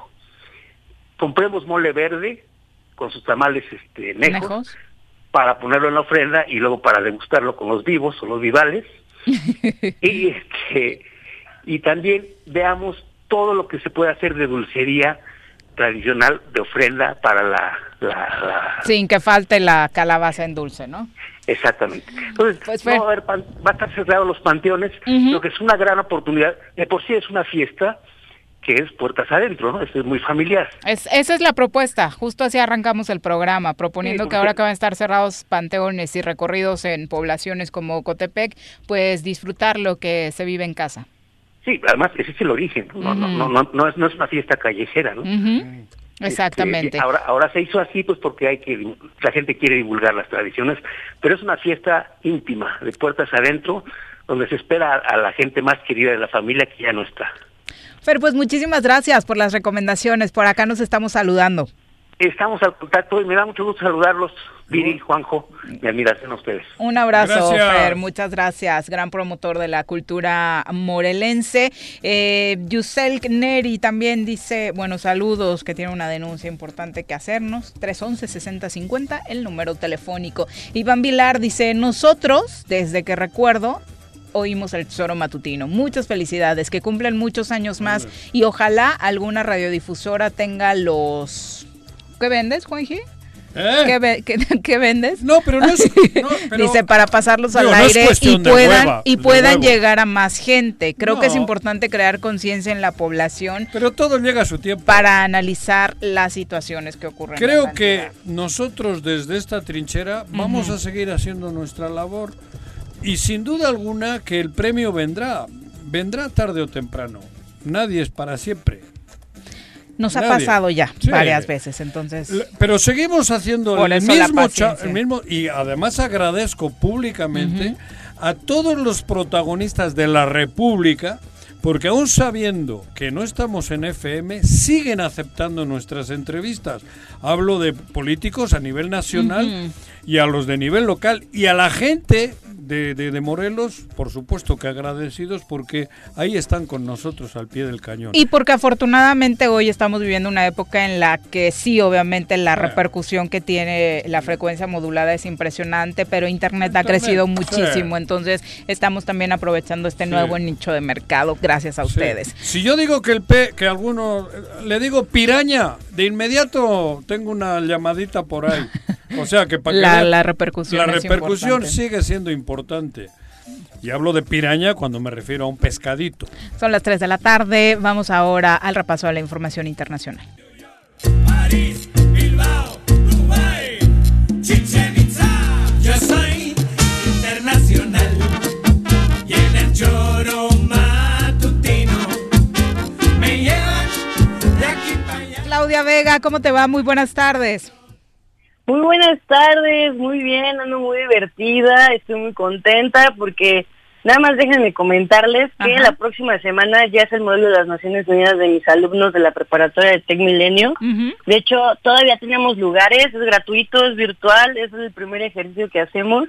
Entonces, este, si quieren participar y quieren... ¿Hay límite de edad? de esto, este, sí, lamentablemente es hasta los 18 años, ¿por qué? Allá Porque te iba a mandar al representante del País Vasco, Nación Independiente.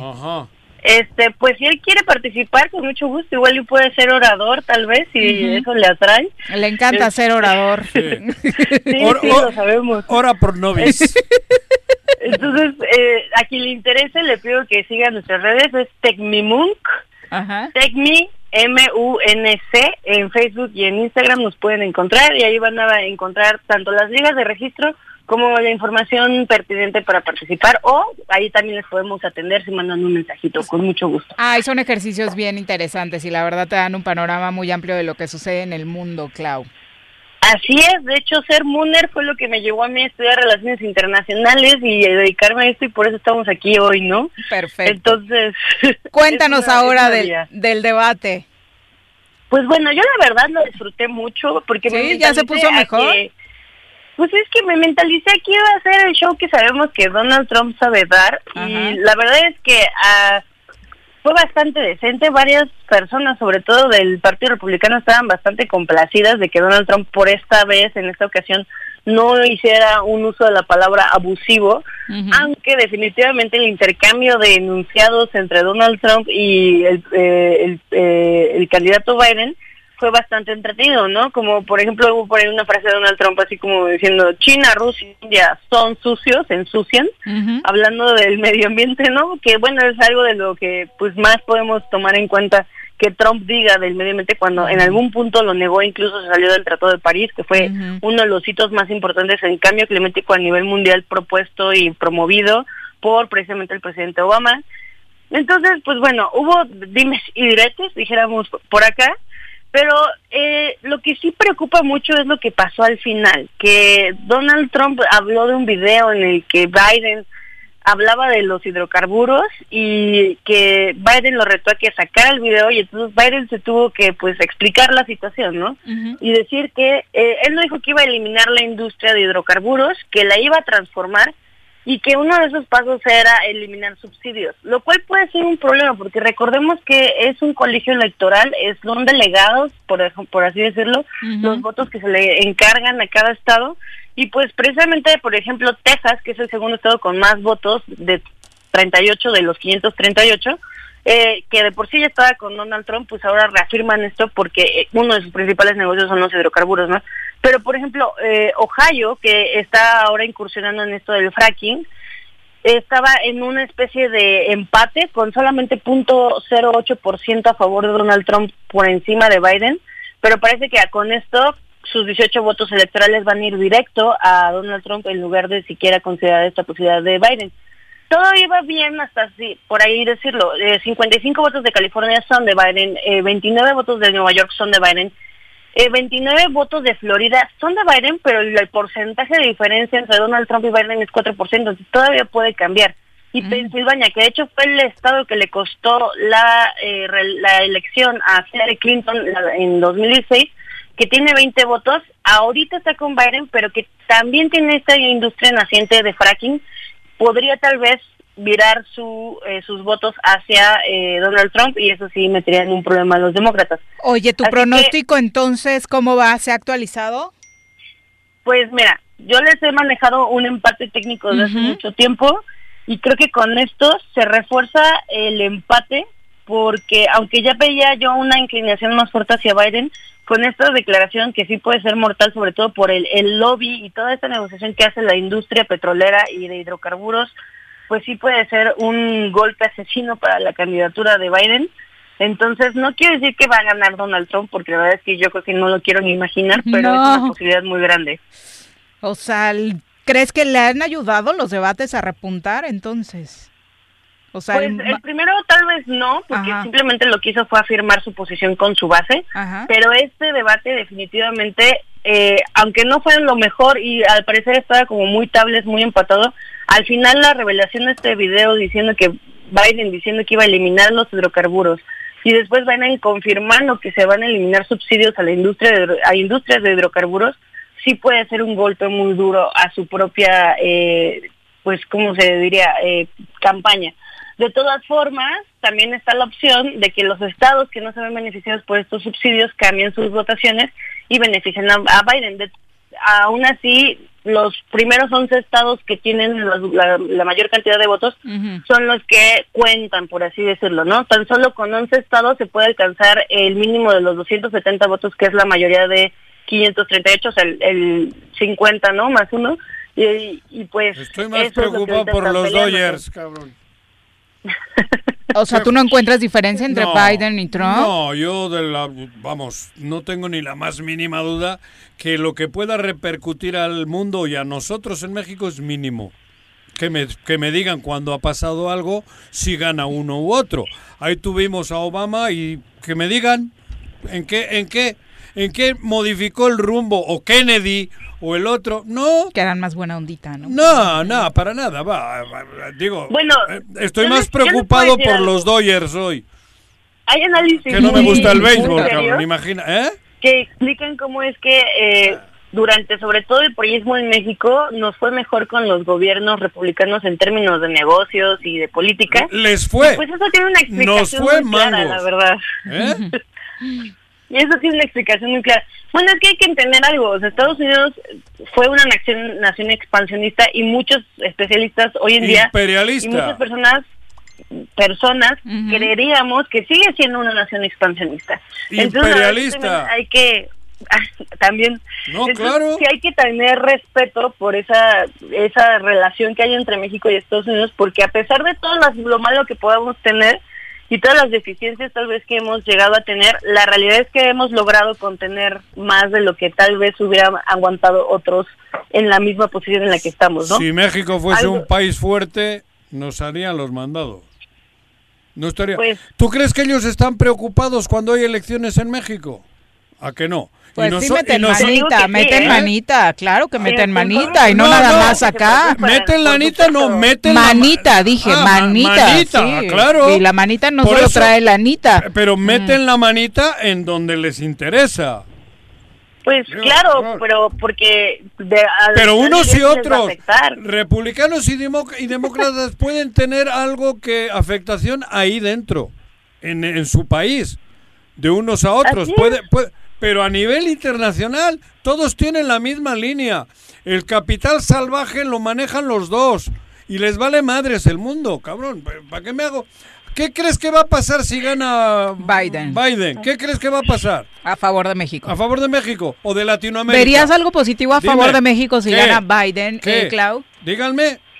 La verdad, en este punto en el que nos encontramos, de crisis económica y pandemia, Sí. Tendría, no, o sea, la verdad es que no. O sea, yo creo que Estados Unidos va a tener que eso- seguir tomando por eso, ciertas decisiones. eh, Y nos perderíamos de los memes de Donald Trump. Pues sí, también. Y no lo sé, la verdad es que no, de nuevo, sigo en empate técnico. No es porque tenga miedo de decir que va a ganar Trump, nada más, sino porque la verdad es que todavía puede pasar algo. Tan solo ayer liberaron al policía que asfixió a George Floyd, razón por la cual se, le- se, se levantó todo este problema de eh, Black Lives Matter. Ah. Se puso tan duro, ¿no? Entonces, eso es algo que, por ejemplo, los demócratas podrían capitalizar, ¿no? En términos políticos, y pues no lo han hecho. Entonces, pues es A importante ver, pero ha eh, habido. tener en cuenta A ver, cosas. vamos a hablar. Kennedy. ¿Qué pasó? Nada. Estamos con- hablando a favor de- Bueno, Pe- ¿a fuera pedo- de su pedo- no, mundial hablo. Fuera pedo con la. Unión Soviética, pedo misiles, pedo. Nunca, no cambió. ¿Qué pasó habiendo, perdón por la expresión, al frente del gobierno un negro? ¿Qué ha pasado? El racismo sigue. Sigue. Al, al- al otro negro lo mataron hace poco, este policía que acaban de liberar, después de que estuvo ocho años al frente, este... Obama. Obama. ¿Qué, qué está pasando? Nada. El sistema imperialista, el eh, capitalista. las es estadísticas eh, antimigrantes de Barack Obama, ¿no? Por Rompió récords. Por eso. Y, hoy mira. nos entretienen a nosotros. Yo más preocupado estoy por lo que ocurre en Cuernavaca, en Morelos, en, en el... Me ¿Qué hostia? El otro es show. Ellos van Bueno, a seguir... está bien, señora Arce. Entonces, ya, ya no. Prefiero ya no que le gane... marco. ¿Eh? ¿No? ¿Qué? Entonces ya no le marco, pues ya. No, sí, pero a ver... eh, No lo eh, peles, Clau. Yo no estoy diciendo que no haya que hablar, pero que no va a pasar nada. Ah, te ríes, cabrón. Pues pero- obviamente, Juan José, eh, las secciones de internacionales para analizar qué pasa en el mundo. Ah, por eso. Pero, No, pero además, mire. ¿Pero qué con a usted. México? Nada. Nada. Mire, yo ¿El Tratado de Libre Comercio lo van a no cambiar? cambian. No. ¿Eh? ¿Qué? No cambian como queremos, pero si algo usted sabe es que todo es una lucha constante. Lamentablemente no. Pero le tenemos que derrotar de nosotros. Les tenemos, nosotros tenemos que derrotar a esos porque a nosotros es a los que nos traen jodidos. Hablo al mundo, ¿eh? Hablo al mundo. Clau, muchas gracias por la comunicación y a nosotros sí nos interesa que nos platiques de estos temas. Te A vamos a seguir también. marcando. Muchas ¿eh? gracias a ustedes. La a mí- verdad, yo disfruto mucho hablar con el señor Arriza marxista, en su versión marxista. Entonces, la verdad es que es, es, es, es una fiesta para mí este viernes. Muchas gracias por, por Ajá. invitarme. Marxista, leninista. Eso, marxista-leninista. Gracias, gracias, Clau. Buenas tardes. Pórtate bien. Un abrazo a nuestra querida Exlol Cielo que dice felicidades por los 17 años, nada fáciles, pero sí muy divertidos. En este espacio encontré donde se escuchara mi voz como feminista y a una de mis mejores amigas. Ay, me va a hacer llorar, Ixlol. Muchas gracias, un abrazo. Creo que se refería a ti. Ah, no es cierto. Sí. Un abrazo, Ixlol. Te extrañamos. Anda muy ocupada con su agenda laboral y por eso no nos ha podido acompañar en cabina, pero eh, te esperamos acá con los brazos abiertos y como ya te vimos cabizbajo y demás, ¿Pero qué sentimos como que te hace falta, pues ya te estás durmiendo casi en cabina, Juan No, José. El, el- el Clinton y Vamos ¿cómo se llama? El Obama y A cerrar el programa con tu clase de sexo, por favor. No me diga. Señorita, la corneta, por favor. Ni las pomadas orientales, ni las pastillas de colores, ni las novelas brasileiras, ni rasurar un tigre a mano. Nada, nada, nada funciona mejor que escuchar juntitos. Sexo sábanas y choros, la gustada sección de nuestra doctora Adriana Guadalupe López García, terapeuta sexual y de pareja. Y no más,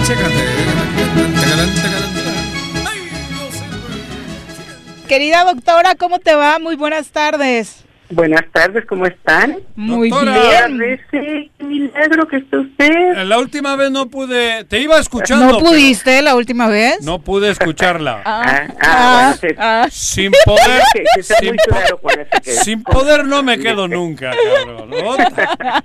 Desde que me dijiste lo de la lengua. Ah, Ay, bueno. doctora, tus consejos, tus Se- consejos. Eran los tacos, Juan José. Ajá. Los de la lengua que te dijera que te comieras unos tacos de lengua. Me he hecho unos buenos tacos de lengua. Oigan, hoy les, hoy les ¿Aló? ¿La perdimos? No, doctora, no por me favor, dejes no, así. sí, No. la perdimos. Espero que no se le haya Ya me acabado tomé por mi ahí. pastilla y tú me dejas así, cabrón. A ver, comunícala rápido, cabrón. Llámale a su guardaespaldas, por Otra. favor, Oh, para resolver este asuntito Claro. que trae Joaquín. joder, cabrón. Porque si no, uf, va, va a tener problemas. Ah, ahorita que suba el señor Rendón a atenderte, Juan José. ándale. bueno, eh, creo que se le acabó la, ¿La la pila? pila. No. Ay, no. A por la favor. Ay, sexóloga no. se le acabó la pila. Ya está de regreso. Ah, Vamos a saludarla otra vez. Doc, qué tremendo susto nos diste. Oh, joder. Sí, te tenemos, Doc. Buenas tardes. No. Doctora. Ah. Ahí ya Ya te escuchamos. Joder. Sí, sí. fue tan A fue tan precoz que me fui. Joder, cabrón. Pero, me- bueno, estaba pero ya me yo cabrón, yo ya estaba, tengo todo preparado para y tú que no. Ah, A ver, dinos. Les- no, sé, no sé por qué se cortó, pero les estaba contando ¿Qué? que es una disfunción muy frecuente en hombres, ¿Cuál? pero que además le- la, la eyaculación precoz Ah, es de llamar la atención porque, fíjense, eh, principalmente el hombre quisiera aguantar más, pero no tiene el control. ajá. ¿Ok? Entonces Sí, sí. la eyaculación sin control. Pero otra cosa importante es que algunas personas lo ponen en cuestión de tiempo.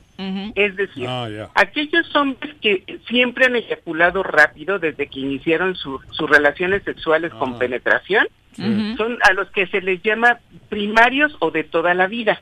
Es decir, Mm. que siempre que han tenido relaciones presentan una eyaculación rápida. Hay otra Pero esa no es precoz o es solo rápida. Sí, es precoz, Ah. pero es la primaria, haz de cuenta. Desde Ujú. que iniciaron su vida sexual, eyaculan pronto. Sí. Hay otros que se llaman secundarios, que significa que en algún momento tuvieron un buen control, pero Mm. por alguna circunstancia lo perdieron. Ok.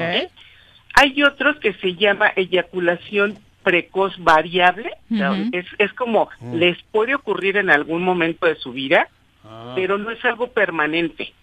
Y hay otra, otro tipo, que algunos hombres tienen como esta sensación de que están eyaculando rápido porque no tienen un adecuado control, pero fíjense, están dentro del promedio del tiempo que consideramos un tiempo apropiado, que es de 3 a, sie- a 6 minutos. De 3 ¿ok? a 6 minutos Ajá, eso es el- en la penetración. Estamos Exacto. hablando. Ya, Ya el pene de- de- dentro de la vagina o de donde sea. Exactamente, Juan. José. Claro. De hecho, ya se acuerdan que alguna vez les platicaba, ese tiempo se llama tiempo de latencia eyaculatorio int- intravaginal. Así Ajá. se llama el tiempo desde que penetran hasta que eyaculan. ¿De acuerdo? Y Estando en la penetración. En la Pero hay un penetración, no vaginal Exacto. solo. Sí, o sea, la penetración que por lo regular, se- se- este tiempo que les digo se mide dentro de la vagina. Ujú. ¿Ok? Ahora, ¿por qué Ajá. No, creo que tiene mala, mala señal hoy. Es que es interesante conocer Claro. eso porque hemos hablado mucho de eyaculación precoz, pero igual y muchos de los que nos escuchan no saben exactamente pa- cua- a partir de cuánto tiempo eh, te consideras precoz, O ¿no? si no la, si no ha habido penetración. Ajá, exacto. Estás eh, solamente- en el jugueteo y tal y ay cabrón, Exacto. ya mojaste. Ujú, Entonces sería interesante si volvemos a contactar a la doctora que nos Claro. pase ese datito. Eh, antes de volver O sea, a contactarla. Lo ha dicho ujú, que de 3 a 6 minutos es cuando tienes la normalidad Normal. en Ujú, una en un acto sexual con la penetración. Antes ya es eyaculación precoz. Antes supongo. ya, antes, de, los tres minutos. De 3 a 6, cabrón. Exactamente. Fíjate. Bueno, hostia. ya la recuperamos. Agarren Las- el cronómetro, jóvenes. Preguntábamos, doctora, entonces, ¿a partir de cuántos minutos se considera eyaculación precoz? antes de, puede ser antes del minuto o en un minuto y medio cuando tienen esta respuesta y eyaculan. Es ahí donde se puede considerar. De hecho, los que les decía que son primarios eyaculan alrededor de un minuto. Ah, y los que son secundarios alrededor de los tres minutos. ¿eh? Entonces, por eso es importante el tiempo y, y bueno, para estos hombres que cuando se clasifican así. Y aquí lo más importante que les quiero compartir es que tienen tratamiento. O sea, hay tratamiento para aquellos hombres que les genera incomodidad. Porque también les quiero compartir que algunos hombres tienen este tipo de respuesta, pero sus parejas a lo mejor alcanzan el orgasmo por estimulación clitoridia y no necesitan como mucho tiempo en la penetración. Sí, entonces esto es como una variable y, depende y depende de ese hombre y de la relación. Claro. ¿ok? Cómo se comuniquen, qué, qué es la incomodidad que les pueda generar o a lo mejor ninguna. Pero la mayoría de los hombres que acuden a buscar ayuda, pues sí, pueden aprender a controlar su reflejo eyaculatorio, que de eso es lo que se trata, ¿no? Es cuestión mental. Eso te iba a decir, fíjate Es- que es eh, cuestión de- psicológico, de ¿qué pedo? controlar el reflejo, Juanjo. Ajá, ajá, por eso. Porque su eyaculación es un reflejo. Entonces hagan de cuenta que reaprenden, vuelven a tener el Ah. control de su reflejo y bueno, hoy también sabemos Porque a todos nos, tienen- supongo que a todos nos ha pasado que, hostia, hay un día que, ah, cabrón. ¿Alguna vez? Sí, o varias, ¿no? Por la emoción o porque traes, no sé, un acelere durante el día, ¿no? Con la africana te pasó, Juanji, cuando eras puberto. Francisca, se llamaba con Francisca, la ¿no? africana. No. O con ella no. No jodas. Oye, Juanjo, Todavía andaba ¿sabes bien. cuándo ¿Eh? puede- ¿sabes cuándo puede pasar? ¿Cuándo? Cuando tienes un periodo largo de abstinencia. Ah, por eso. Eso digo. Como ¿no? que pierdes la práctica, no, te- Sí, te- la, como te- que la ansiedad te gana, ¿no? Exacto, como que se concentra el deseo y el Claro, ¿no? sexual, Y, y la mente entonces, se va más rápida. En ese momento sí puede pasar. Es lo que les digo de la variable, que en algún momento probablemente les ha pasado a algunos hombres, pero eso no, no Eso no es tengan- eyaculación precoz Es- como problema, diríamos, ¿no? Exacto, no es como disfunción, ese es el tema. Y entonces para los que sí tienen, pues vale la pena que busquen solución porque les hace, realmente les hace sentir mal. Les genera malestar, les genera incomodidad. Pero en la vida, eso tiene no que se ser un problema en la vida, ¿no? No solo en el momento, cabrón. Claro, claro. Lo tienes que Y llevar sobre en, todo- en, la, en la cabeza, ¿no? Y, y saben que sobre todo identificarlo, porque hay personas que consideran que no tienen un problema porque sus parejas no dicen nada, ¿eh? En estas relaciones heterosexuales donde las personas, o sea, sus parejas no se quejan ni dicen nada, a lo mejor están incómodas e insatisfechas, pero no lo expresan. Claro. Entonces, por lo regular el hombre se atreve a buscar ayuda cuando alguna a su pareja le dice, ¿no? Como pues es que no, yo no estoy teniendo Claro. satisfacción o me falta tiempo o empieza a ver como esta inquietud de a lo mejor no te gustó tanto o no te excitó tanto, ¿no? Porque terminas muy rápido y entonces ahí es donde ya busca por lo regular la persona ayuda. Eso no se arregla con medicina. es que ya hay también tratamientos. ¿Ah, sí? médicos, ¿no? Ah, mira. Sí. Hay, hay medicamentos que se utilizan actualmente Ah, ¿sí? para poder solucionar eso, pero lo ideal es que aprendan sin medicamento. Claro. ¿no? Si, ya es, si ya es muy necesario, bueno, pues ya se, se tiene la alternativa del medicamento, pero por lo regular es que el hombre pueda reaprender a controlar su reflejo de la eyaculación. Sí, es un asunto de aprendizaje, entonces. Así todo. es, Ujú. así es.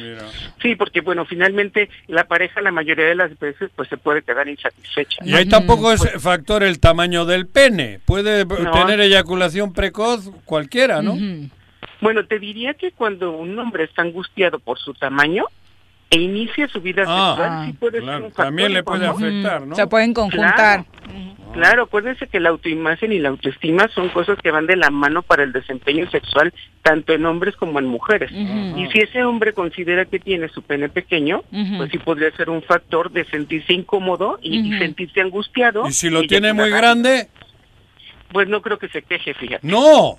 Pero Bueno, también la mujer igual no está, digo, cabrón, No, porque por las fotos que he visto por ahí, Las cabrón. de WhatsApp. Tiene un morenito, Juanji, en el WhatsApp, otra, doctora. cabrón.